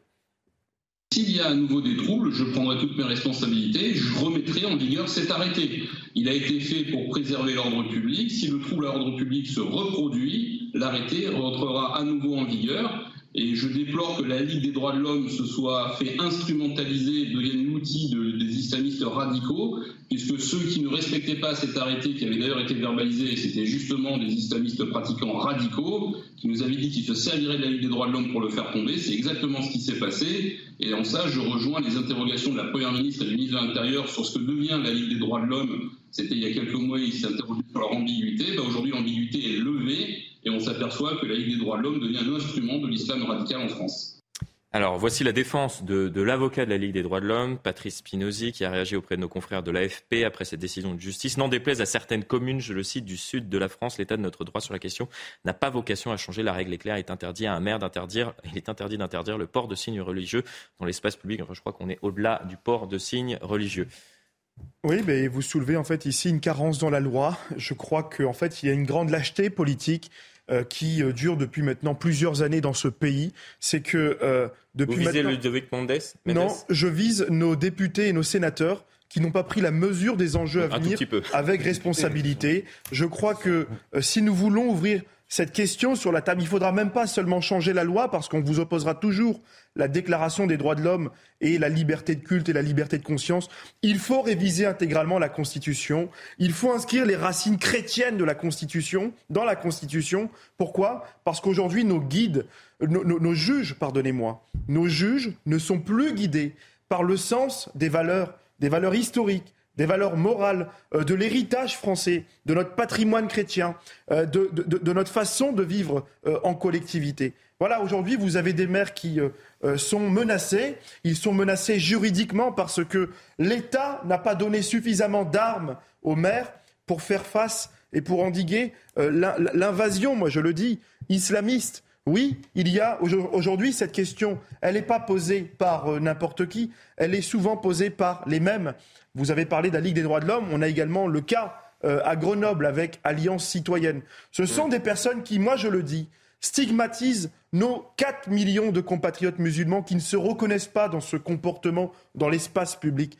Euh, je crois que euh, nous sommes attachés à la liberté de culte, nous sommes attachés à la liberté personnelle, mais nos compatriotes musulmans, d'ailleurs, et, on le voit, sinon tout le monde porterait le burkini dans les plages, ne se reconnaissent même pas dans ce vêtement. Ce vêtement n'est même pas religieux. Euh, nos compatriotes musulmans doivent le dire. Moi, j'appelle aussi nos responsables religieux à s'élever, à s'élever face à ces comportements qui, stigmatisent nos compatriotes musulmans qui sont aussi des enfants de la République. Ludovic Mendes, puisque vous avez été euh, interpellé, visiblement. Bah, on manque de courage. C'est vrai qu'avec la, commission, avec la commission spéciale qu'on avait sur le séparatisme, on a manqué de courage, vu qu'on n'a on pas changé les règles. Pourtant, elles ont bien été changées. Il y, a, un débat de fond où tout le monde se trompe. L'espace public, sous la laïcité, il est clair, net, précis. D'accord?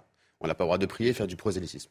L'habit n'est pas un habit prosélyte. Je rappelle que le burkini n'est pas un habit religieux. Si, c'est un, un, habit communautaire. C'est un habit politique. C'est un habit de l'islam. C'est pour ça que je termine mon propos. Ce n'est pas un habit, politique, un habit euh, religieux, c'est un habit politique et communautaire. Comme la baya d'ailleurs. C'est une erreur hein fondamentale qu'on fait en permanence en expliquant que la baya est un habit religieux. Ce n'est pas un habit religieux, c'est un habit communautaire et politique. À partir de là, ce qu'on doit faire, c'est combattre cette logique et cette idéologie politique. On ne combat pas une religion. On combat les personnes qui se servent soi-disant d'une religion ou de certaines religions, parce que ça n'existe pas que au sein de, l'islam, pour faire de la politique et du communautarisme. Honnêtement, euh, pardon, il n'y a pas beaucoup de jeunes avec des croix pectorales d'évêques euh, dans la rue. Non mais euh, franchement, et c'est même non, Sonia je, je, je, monte, secrétaire d'État, monte personne dit que le problème c'est la baya. N'opposons pas les religions entre elles. Mais non, mais c'est, je vous trouverai quoi qu'il arrive toujours quelqu'un qui est plus orthodoxe que l'autre pour expliquer qu'il est plus religieux que l'autre. C'est une réalité. Mais on tourne un peu autour du pot. Non non, laissez-moi terminer vous verrez que c'est pas du prosélytisme islamique religieux, c'est du prosélytisme communautaire et politique. Mais c'est religieux. Mais on est, c'est ils, se servent, ils se servent de la religion pour soi-disant. D'accord. Mais non, mais là, c'est vous qui faites. Oui, il y a un débat. Non, non, je, il y a, une, volonté idéologique derrière et un débat politique du monde religieux. J'étais bien sûr, mais un des porte-parole de la commission. au nom d'une religion, c'est ça. Mais ils le disent au nom d'une religion, mais ce n'est pas au nom d'une religion. D'ailleurs, il n'y a aucun précepte religieux qui dit qu'elle doit s'habiller de cette façon-là. Donc, ce n'est pas au nom d'une religion. C'est des personnes qui servent qui se servent de, certaines personnes qui se sont exclues d'une partie de la société pour les récupérer de façon communautaire et politique. Le débat que nous avons aujourd'hui sur le trouble à l'ordre public, je rappelle qu'il avait été posé parce que des, pas des milices, mais des groupes plutôt issus de l'extrême droite, avaient été sur les plages, rappeler certaines valeurs qu'ils trouvaient chrétiennes, françaises et compagnie. Les valeurs françaises, c'est la loi de 1905 sur le sujet de la laïcité et des religions. Si on interdit le port du burkini pour des, religions, des raisons religieuses dans l'espace public, on doit interdire tous les signes religieux. C'est ce que nous dit la loi. On ne peut pas faire autrement. Dire que pas on ne peut pas. Mais vous venez dire que si on part dans cette logique. Débat très intéressant. On va poursuivre la discussion dans un instant. On va marquer une très courte. La coutume permet de répondre à cette question. Bah non, la coutume. On va marquer la courte coupure pub. Mais je vais vous dire. Et la coutume. On va débattre de ce sujet dans un instant. On va marquer une très courte coupure pub. On va revenir également sur ce qui s'était passé à Béziers. Robert Ménard qui euh, avait décidé de ne pas officialiser l'union entre un Algérien euh, de 23 ans et une Française. Cet Algérien était notamment sous le coup d'une OQTF euh, donc en situation euh, irrégulière. Énormément de, sujets. On évoquera également ce qui se passe en Seine-Saint-Denis, à Saint-Denis plus précisément, où des archéologues, des femmes archéologues sont euh, harcelées, insultées. On en parle dans un instant. Restez bien avec nous, bien évidemment, sur CNews. À tout de suite. De retour sur le plateau de Punchline été, comme promis, on poursuit la discussion autour du, Burkini euh, euh, très, très brièvement avant d'évoquer ce qui s'est passé donc à Béziers, ce, mariage qui n'a pas été officialisé euh, par Robert Ménard. On écoutera Robert Ménard à l'époque qui, justifiait sa, décision, mais avant cela, il y avait un échange intéressant entre vous, Louis Dragnel et, Ludovic Mendes autour de cette question du Burkini à Mandelieu. On, on était foncièrement pas d'accord parce que mon voisin de gauche expliquait que le, Burkini et que l'abaya n'étaient pas des tenues religieuses. alors c'est pas religieux au sens où personne n'a jamais dit qu'il faut porter un burkini euh, pour aller euh, dans un lieu de culte musulman, évidemment. En revanche, pour moi, ce sont des tenues islamiques par destination. Ce sont des tenues portées 100% et intégralement par des gens qui le font au nom d'une pratique, d'une seule religion, l'islam. Personne ne porte la baya ou le burkini au nom de la religion juive. Personne ne porte ces mêmes tenues au nom du catholicisme. Et j'ajoute simplement une dernière chose. Euh, c'est que je, je, pense, et alors les Français l'expriment avec des mots différents, euh, qu'il faut, il faut euh, réintroduire dans le débat public le principe de la coutume. La coutume, quand le droit euh, n'est pas précis, prévaut sur le droit. Je, je vais vous donner un exemple. Ça fait sourire en tout cas, Ludovic Mendes, à Vraiment, j'ai bah, terminé. Avec la coutume, on, on rétablit la peine de mort. Non. Bah si. Mais non. Mais dans, je peux volontairement mais aller pas la coutume française. Volontairement. Mais c'est pas un mode de vie. C'est pas. Non, mais si on regarde dans l'histoire, ce n'est pas un mode de vie la peine de mort. Un peu caricatural. Qu'est-ce qui fait C'est fait à dessein, mais euh, la coutume, c'est la manière de vivre en France depuis des siècles et des siècles, avec des coutumes parfois locales, des traditions que certains peuvent trouver stupides euh, dans certaines régions, mais auxquelles les gens sont très attachés parce que c'est leur identité. Je vous donne un exemple. Pourquoi est-ce que euh, personne n'est choqué quand un préfet, euh, un, préfet en Bretagne assiste à la bénédiction de la mer le 15 août, le jour de la Sainte Vierge Marie, euh, sur le bateau des sauveteurs en mer? Ça ne choque personne parce que ça a toujours existé, ça a toujours été comme ça. En revanche, un préfet qui rentre dans une mosquée au moment de la fête de l'Aïd ou qui euh, essaye d'envoyer des signaux euh, ou de, à, telle ou telle religion. en destination, si vous voulez, de l'acceptation d'un mode de vie qui n'est pas celui euh, qu'on a toujours connu sur le territoire français, là, ça heurte les Français et, précisément au nom de la coutume. Donc je pense qu'en fait, il faut être extrêmement clair sur ce sujet. Et aujourd'hui, la laïcité ne répond pas du tout intégralement à, à, tout, à toutes ces, ces, nouveaux questionnements qu'on se pose parce que la présence de l'islam est beaucoup plus importante. Ludovic Mendes, et, je, je termine simplement la laïcité en 1905 a été érigée à l'origine pour faire rentrer l'Église catholique dans la sphère privée, la faire sortir de, la présence qu'elle avait dans le, débat public, dans, dans la vie des gens. Euh, et donc en fait, le principe même de laïcité doit être complètement changé en France. Ludovic Mendes, ça vous fait sourire? Oui, parce que la laïcité française est, pour moi la plus équilibrée qui puisse exister dans le monde. C'est-à-dire qu'il y a des, pays qui se reconnaissent comme. Elle n'est pas attaquée? Affaiblie? Pour moi, elle n'est pas attaquée, affaiblie. Elle est, elle est utilisée à mauvais escient par certains groupuscules quoi qu'il arrive. Et ça, il faut le reconnaître. Il y a une réalité dans notre pays. Il y a des personnes qui se servent de cette possibilité qu'offre la loi de 1905 pour, pour des fonds communautaires, à, des fins communautaires et des fins politiques. Ce qu'on doit combattre, ce sont ces personnes qui, pour certains, n'ont jamais mis un pied dans une mosquée. Ils ont, ils ont appris parfois, euh, d'ailleurs, le Coran euh, sur Internet, avec des mauvaises traductions et ainsi de suite. La réalité de fond, elle est là. Je suis sur un territoire concordataire, donc euh, c'est un peu plus complexe que, que, le reste de la France, mais j'ai la chance de pouvoir rentrer dans plein de lieux de culte chez moi et échanger avec eux. Je me suis un peu spécialisé sur ces sujets-là, et la réalité, c'est que quand on échange avec des personnes qui vont à la mosquée chaque semaine et ceux qui n'y vont jamais, il y a un monde énorme qui les sépare. Et justement, ceux qui vont à la mosquée chaque semaine ne tiennent pas les mêmes propos que ceux qu'on peut avoir qui demandent à leur femme de mettre un burkini ou compagnie. Parce que c'est un, vaste, débat. On aura peut-être l'occasion d'y revenir. Je pense très certainement on aura l'occasion de, revenir sur cette décision du Conseil d'État. Il y aura très certainement des, réactions et, il y aura peut-être euh, une décision politique de la part du, maire. On l'a écouté euh, tout à l'heure. On va évoquer un tout autre sujet. Il, nous reste énormément de, sujets. Euh, vous avez des informations concernant ce qui se passe à Béziers. Vous vous souvenez, il y a eu euh, ce mariage qui devait être officialisé euh, par Robert Ménard. C'était le 7 juillet dernier entre un étranger en situation irrégulière sous le coup d'une OQTF, donc une obligation de quitter le territoire, et une Française. Robert Ménard a décidé, on va l'écouter dans un instant, de ne pas officialiser cette union. Et aujourd'hui, euh, cet homme de 23 ans, algérien, a été arrêté et placé en crave. Vous allez tout nous expliquer également dans un instant. Mais avant cela, on écoute Robert Ménard, le maire de Béziers. On me met dans une situation absolument dingue quand même, parce que le garçon que j'ai en face de moi, il ne devrait pas être là. Il devrait être au mieux, euh, dans un centre de rétention administratif, euh, au mieux encore du mieux, il devrait être euh, en, Algérie. Il n'a pas être là. Et moi, je suis censé, officier d'état civil, de prendre son nom, de signer de mon nom un papier devant lui. Mais vous rigolez. Vous rigolez, mais qui c'est qui passe pour un clown là-dedans C'est moi. on ne peut pas m'expliquer à longueur de temps qu'il faut respecter les maires, que les maires ils sont utiles, qu'ils sont le dernier rempart de la République. Enfin, vous avez tous entendu, comme moi, ce qui s'est dit, et me mettre dans une situation impossible. Simplement, simplement, vous avez raison de poser la question, parce que les OQTF ne sont pas effectives. Bon, on peut aimer ou ne pas aimer ce que défend la politique que défend Robert Ménard, mais en tout cas, il est droit dans ses bottes. Il a assumé cette décision. Il pouvait avoir des, sanctions et peut-être il y aura des, sanctions suite à cette décision. Mais en tout cas, euh, cet individu a été donc arrêté, placé en centre de rétention administrative et il pourrait être expulsé s'il y a un laissez-passer consulaire qui est accordé par l'Algérie. C'est bien cela?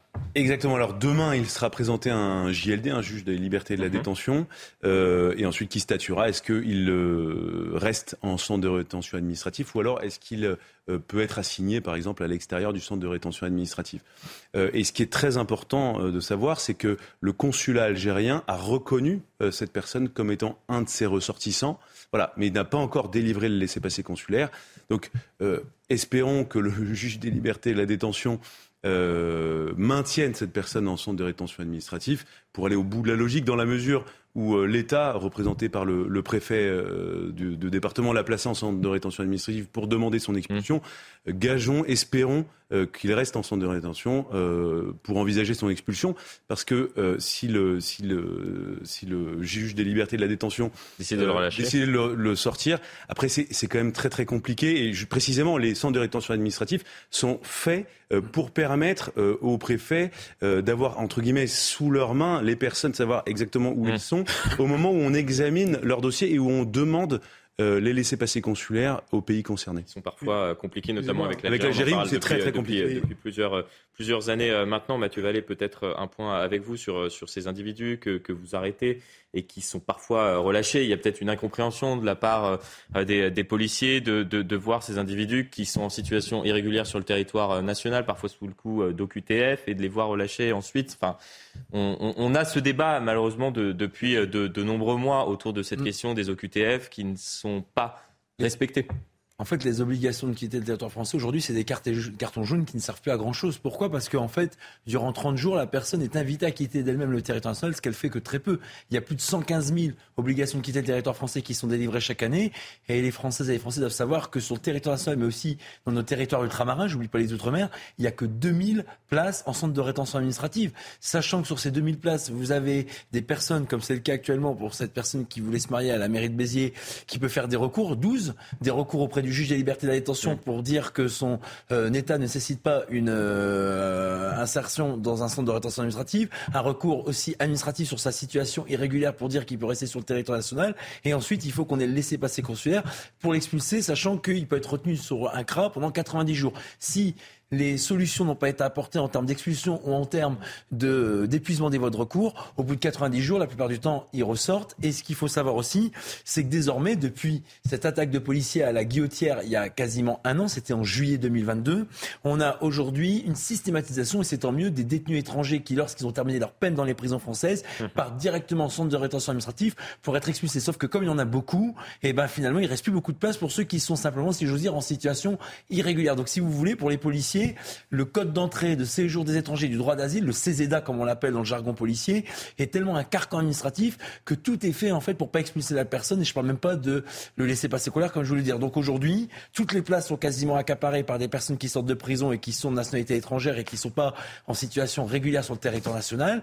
Et en réalité, ce qu'il faudrait, c'est plus de places en centre de rétention administrative. Et il y a un vrai sujet, j'en terminerai là, hmm. de ces policiers qu'on met dans ces centres de rétention administrative. C'est des policiers qu'on forme 12 mois pour ceux qui sortent d'école, qui ne sont pas armés, qui font d'une certaine manière du babysitting puisqu'ils amènent les étrangers d'un point A à un point B, ils leur permettent de téléphoner, ils leur permettent d'exercer leurs droits, ils leur permettent d'être transportés mmh. devant les juges administratifs ou juges des libertés de détention pour exercer leur voie de recours. Donc il y a un vrai vrai sujet où on pourrait récupérer des policiers pour la voie publique, où il faudrait créer plus de places dans nos centres de rétention administrative, où il faudrait simplifier les procédures. C'était notamment, il me semble, monsieur le député, l'objet du projet de loi immigration qui visait notamment de réduire le recours de 12 à 4 pour ne citer que cet exemple emblématique de ce projet de loi. Bon, c'est sisyphien, Amin El Bailly euh, Simplement, au-delà du traditionnel problème, je crois que Mathieu comme toujours, comme toujours, Mathieu. Je crois que Mathieu Vallée était très clair. Au-delà du problème administratif que nous avons déjà eu l'occasion d'exposer avec les OQTF qui sont inexécutées, lorsqu'elles sont inexécutées au bout d'un an, il faut en reprendre une. Euh, à défaut les caducs, à défaut l'étranger, euh, même entrer illégalement peut se faire régulariser avec cette fameuse circulaire valse que personne ne veut abroger d'ailleurs et mmh. qui permet de régulariser des étrangers entrés irrégulièrement. Il y a cette question de cet étranger que le maire Robert Ménard, euh, dont euh, on peut avoir des divergences politiques, personne n'est obligé de partager ses convictions, mais là-dessus, il y a une vraie question de droit. Euh, c'est un étranger qui a d'ailleurs été condamné et qui fait l'objet d'une OQTF. Le maire refuse de le marier, c'est vrai. Mais à supposer que demain vous l'expulsez, rien n'empêche cet étranger de revenir sur le territoire national parce qu'il y a un véritable problème que personne ne veut ouvrir en France. C'est l'article 8 de la Convention européenne des droits de l'homme qui permet le regroupement familial. Et d'ailleurs, il pourrait même, depuis l'Algérie, depuis le Maroc ou la Tunisie, obtenir un visa euh, avec le motif, et c'est un motif qui est prévu par la loi, la liberté de mariage, prévue par l'article 12, cette fois-ci, de la Convention européenne des droits de l'homme. Nous sommes pris en otage par la CEDH. Nous sommes pris en otage par l'Europe. Et donc, je crois qu'on aura un débat avec la loi asile et immigration, on aura un autre débat avec les élections européennes. La question, c'est qui est capable demain de remettre en cause le regroupement familial et toute la législation européenne qui nous prend en otage sur nos politiques nationales. C'est ça, et c'est à cette seule condition que nous retrouverons demain notre souveraineté. Effectivement Robert Ménard qui pouvait s'exposer à des sanctions. Il, euh, il en était euh, conscient lorsqu'il a pris cette décision, notamment euh, concernant l'article 12 de la Convention européenne des, des droits de l'homme. Vous l'avez cité à l'instant. On, avance, on parle d'un tout autre sujet, ce, qui, ce qui se passe à, à Saint-Denis, notamment ces archéologues. On a découvert ça, ces femmes archéologues, c'est important, qui qui sont obligées d'être protégées. Euh, vous, vous les voyez, puisque euh, malheureusement, elles ont été euh, harcelées avec des propos à caractère sexiste, sexuel. Une campagne de la mairie a même été mise en place ces derniers jours pour rappeler les bons comportements. Euh, avec avec cette, ce panneau, vous le voyez, qui est qui est sur votre écran. Nous vous rappelons que tout manque de respect à leur égard à l'égard donc de ces archéologues femmes fera l'objet d'une dénonciation de poursuite comme le prévoit la loi. Depuis août 2018, l'outrage sexiste est une infraction pénale. La loi a été renforcée en avril 2023 outrage sanctionné d'une amende de 750 euros. Écoutez ce qu'en pensent les habitants et on en parle dans un instant. Ce manque de respect de, des gens qui travaillent et puis ce, côté, il y, a un côté religieux derrière. Hein c'est parce qu'une femme ne doit, pas, euh, ne doit pas montrer ses jambes, etc. Bah, ils ont le droit de faire euh, euh, ce qu'ils veulent. En plus, ils travaillent. C'est pas pour, pour faire passer le temps un truc comme ça. Voilà. On est dans un pays de démocratie quand même, non? Elle s'habille comme elle veut, elle fait ce qu'elle veut, voilà. Les gens, ils font leur boulot, il vaut me laisser faire leur boulot tranquille, ça sert à rien de les embêter. Alors, je vous donne la, parole dans, un instant, Ludovic Mendes, mais moi, ce qui m'a, ce qui m'a interpellé, ce sont euh, les raisons pour lesquelles elles sont euh, attaquées, données notamment par, euh, par l'adjointe chargée des droits des femmes à Saint-Denis. C'est ce que nous révèlent nos, confrères du Point. Elle évoque deux raisons, on va les voir ensemble. Les premières attaques elles sont liées à leur corps, parce que tout bêtement, depuis qu'il fait chaud, elles portent des débardeurs. Et les secondes, parce qu'elles exerceraient un métier d'homme et que leur place serait à la maison. Est-ce que c'est un problème d'attaque sexiste ou c'est culturel? C'est sexiste et pour certains culturel, on va pas se mentir, c'est une réalité. Et on a même ces dérives auprès de certains Français de souche, comme on dit, d'une partie de l'extrême droite conservatrice. et la réalité, c'est qu'à Saint-Denis, euh, ce qui se passe là est assez abject. Alors, c'est pas simplement que ce soit à Saint-Denis ou ailleurs. Être une femme, en fait, j'ai l'impression que dans, au XXIe siècle, plus que compliqué. Euh, quand on voit les lois qu'on a dû modifier, nous, depuis six ans, pour les protéger, pour faire en sorte que sur les réseaux sociaux, on n'est pas un bonhomme qui décide d'envoyer de ce qu'on appelle une dick pic euh, gratuite, parce qu'il part du principe qu'ils réfléchissent avec leur sexe et pas, et pas autrement. Ces réalités-là, c'est du quotidien pour beaucoup de femmes dans notre pays. Et partout ailleurs dans le monde, l'arrêté, elle est là. Et même des mineurs. D'ailleurs, moi, j'avais fait modifier la loi avec Laetitia Avia pour que maintenant, dès qu'on demande à un mineur quoi que ce soit de potentiellement sexuel, à caractère pornographique ou à caractère sexuel, on soit condamné dès la demande et pas quand on passe à l'action. Parce qu'à l'époque, il fallait attendre qu'on passe à l'action pour pouvoir condamner la personne. Donc toutes ces lois qu'on modifie, la création justement euh, de cet outrage sexiste, ça vient aussi mm. de, ce qu'on a mis au mandat précédent. Si on le met tout ça en place, c'est pour mieux protéger les femmes. Mais il y a un vrai travail de fond encore à faire. mais il y a la loi, et, comme très régulièrement, malheureusement, il y a la loi et son application. Est-ce qu'il va y avoir des amendes de 750 euros qui vont tomber à chaque fois que les personnes seront rattrapées Oui, parce que ça, se fait et il y a des amendes. Il y a un gros travail qui est fait sur plein de territoires. Mais moi, ce qui m'a le plus choqué, c'est que la, première adjointe, euh, ou la première adjointe, ou l'adjointe en tout cas de la, de la mairie de Saint-Denis, euh, expliquait que des femmes elles-mêmes allaient les voir en leur expliquant qu'elles se tenaient mal et qu'elles n'avaient pas à faire ce travail, et ainsi de suite.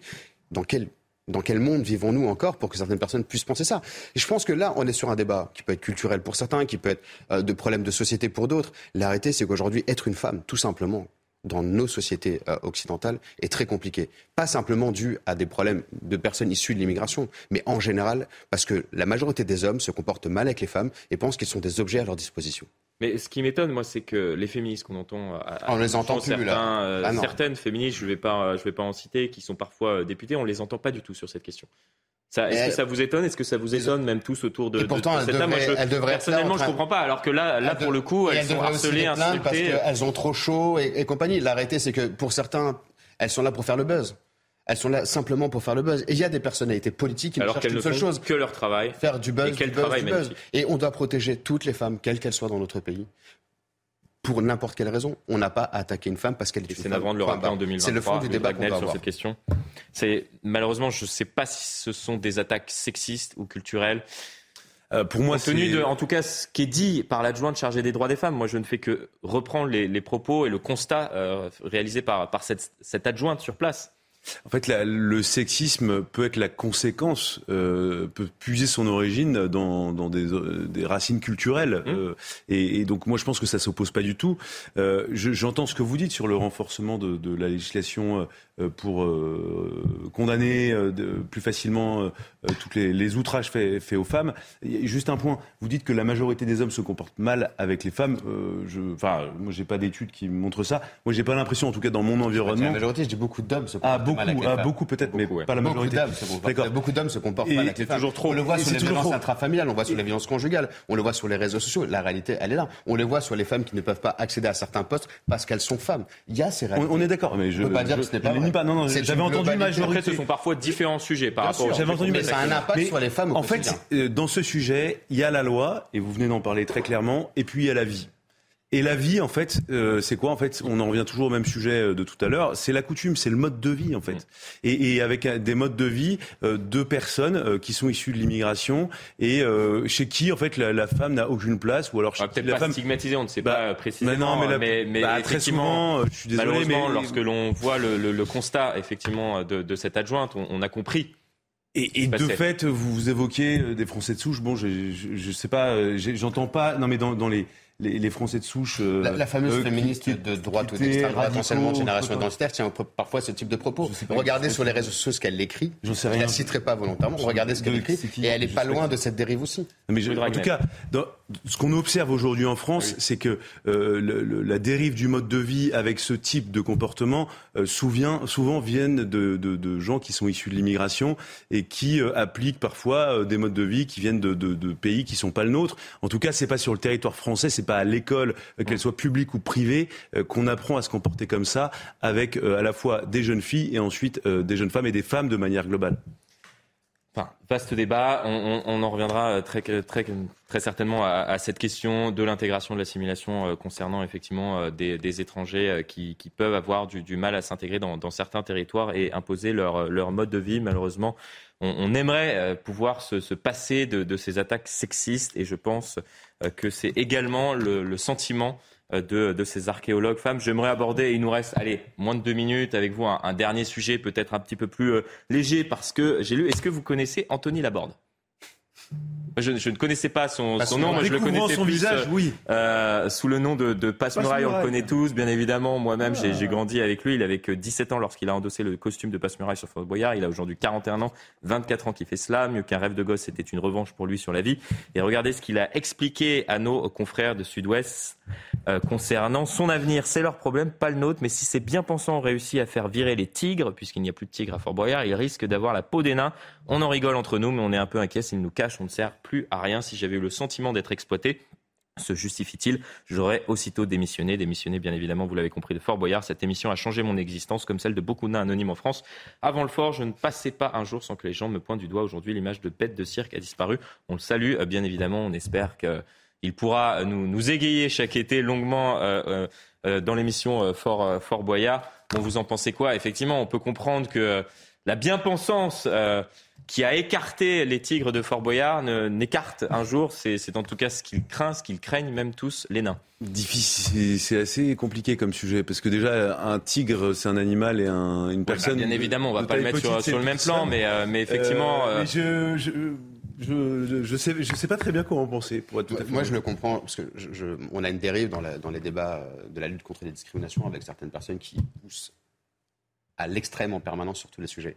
Et ces personnes que pour certains sont exploitées, euh, comme on le voit sur le débat de Miss France et compagnie. Quand, moi, je pars du principe que si on n'est pas intéressé, on ne regarde pas. On ne doit pas entraver la liberté des autres. Et, pour, et en fait, ils sont, ce sont eux les stars de Fort Boyard. Ce sont bien eux qui sont là depuis regarde, longtemps. La réalité, c'est que Passepartout et Passe-Muraille sont reconnus par la France entière et ce, ils sont là, eux, depuis des années et des années. Et, tous les et personne ne doit remettre en question ça. Mais la réalité, étions... c'est que les débats que nous avons politiques à part nous, nous les certaines tous, catégories ouais. de la population française poussent à ce que demain on leur dise vous n'avez plus votre place parce qu'on vous exploite. Alors qu'ils ne sont pas exploités, ils le reconnaissent. Et ils ont leur place, en tout cas, ils veulent avoir leur place, ils veulent continuer à l'avoir. On les salue bien évidemment, ils Ça, nous ont euh, tous égayés. Moi j'ai grandi personnellement euh, avec eux. Merci beaucoup pour ce, euh, pour ce débat de deux heures. On vous retrouve demain peut-être, certains d'entre vous? À demain. Allez, le rendez-vous est pris. À demain à 17h. Punchline était, c'est terminé. Mais l'information se poursuit sur CNews.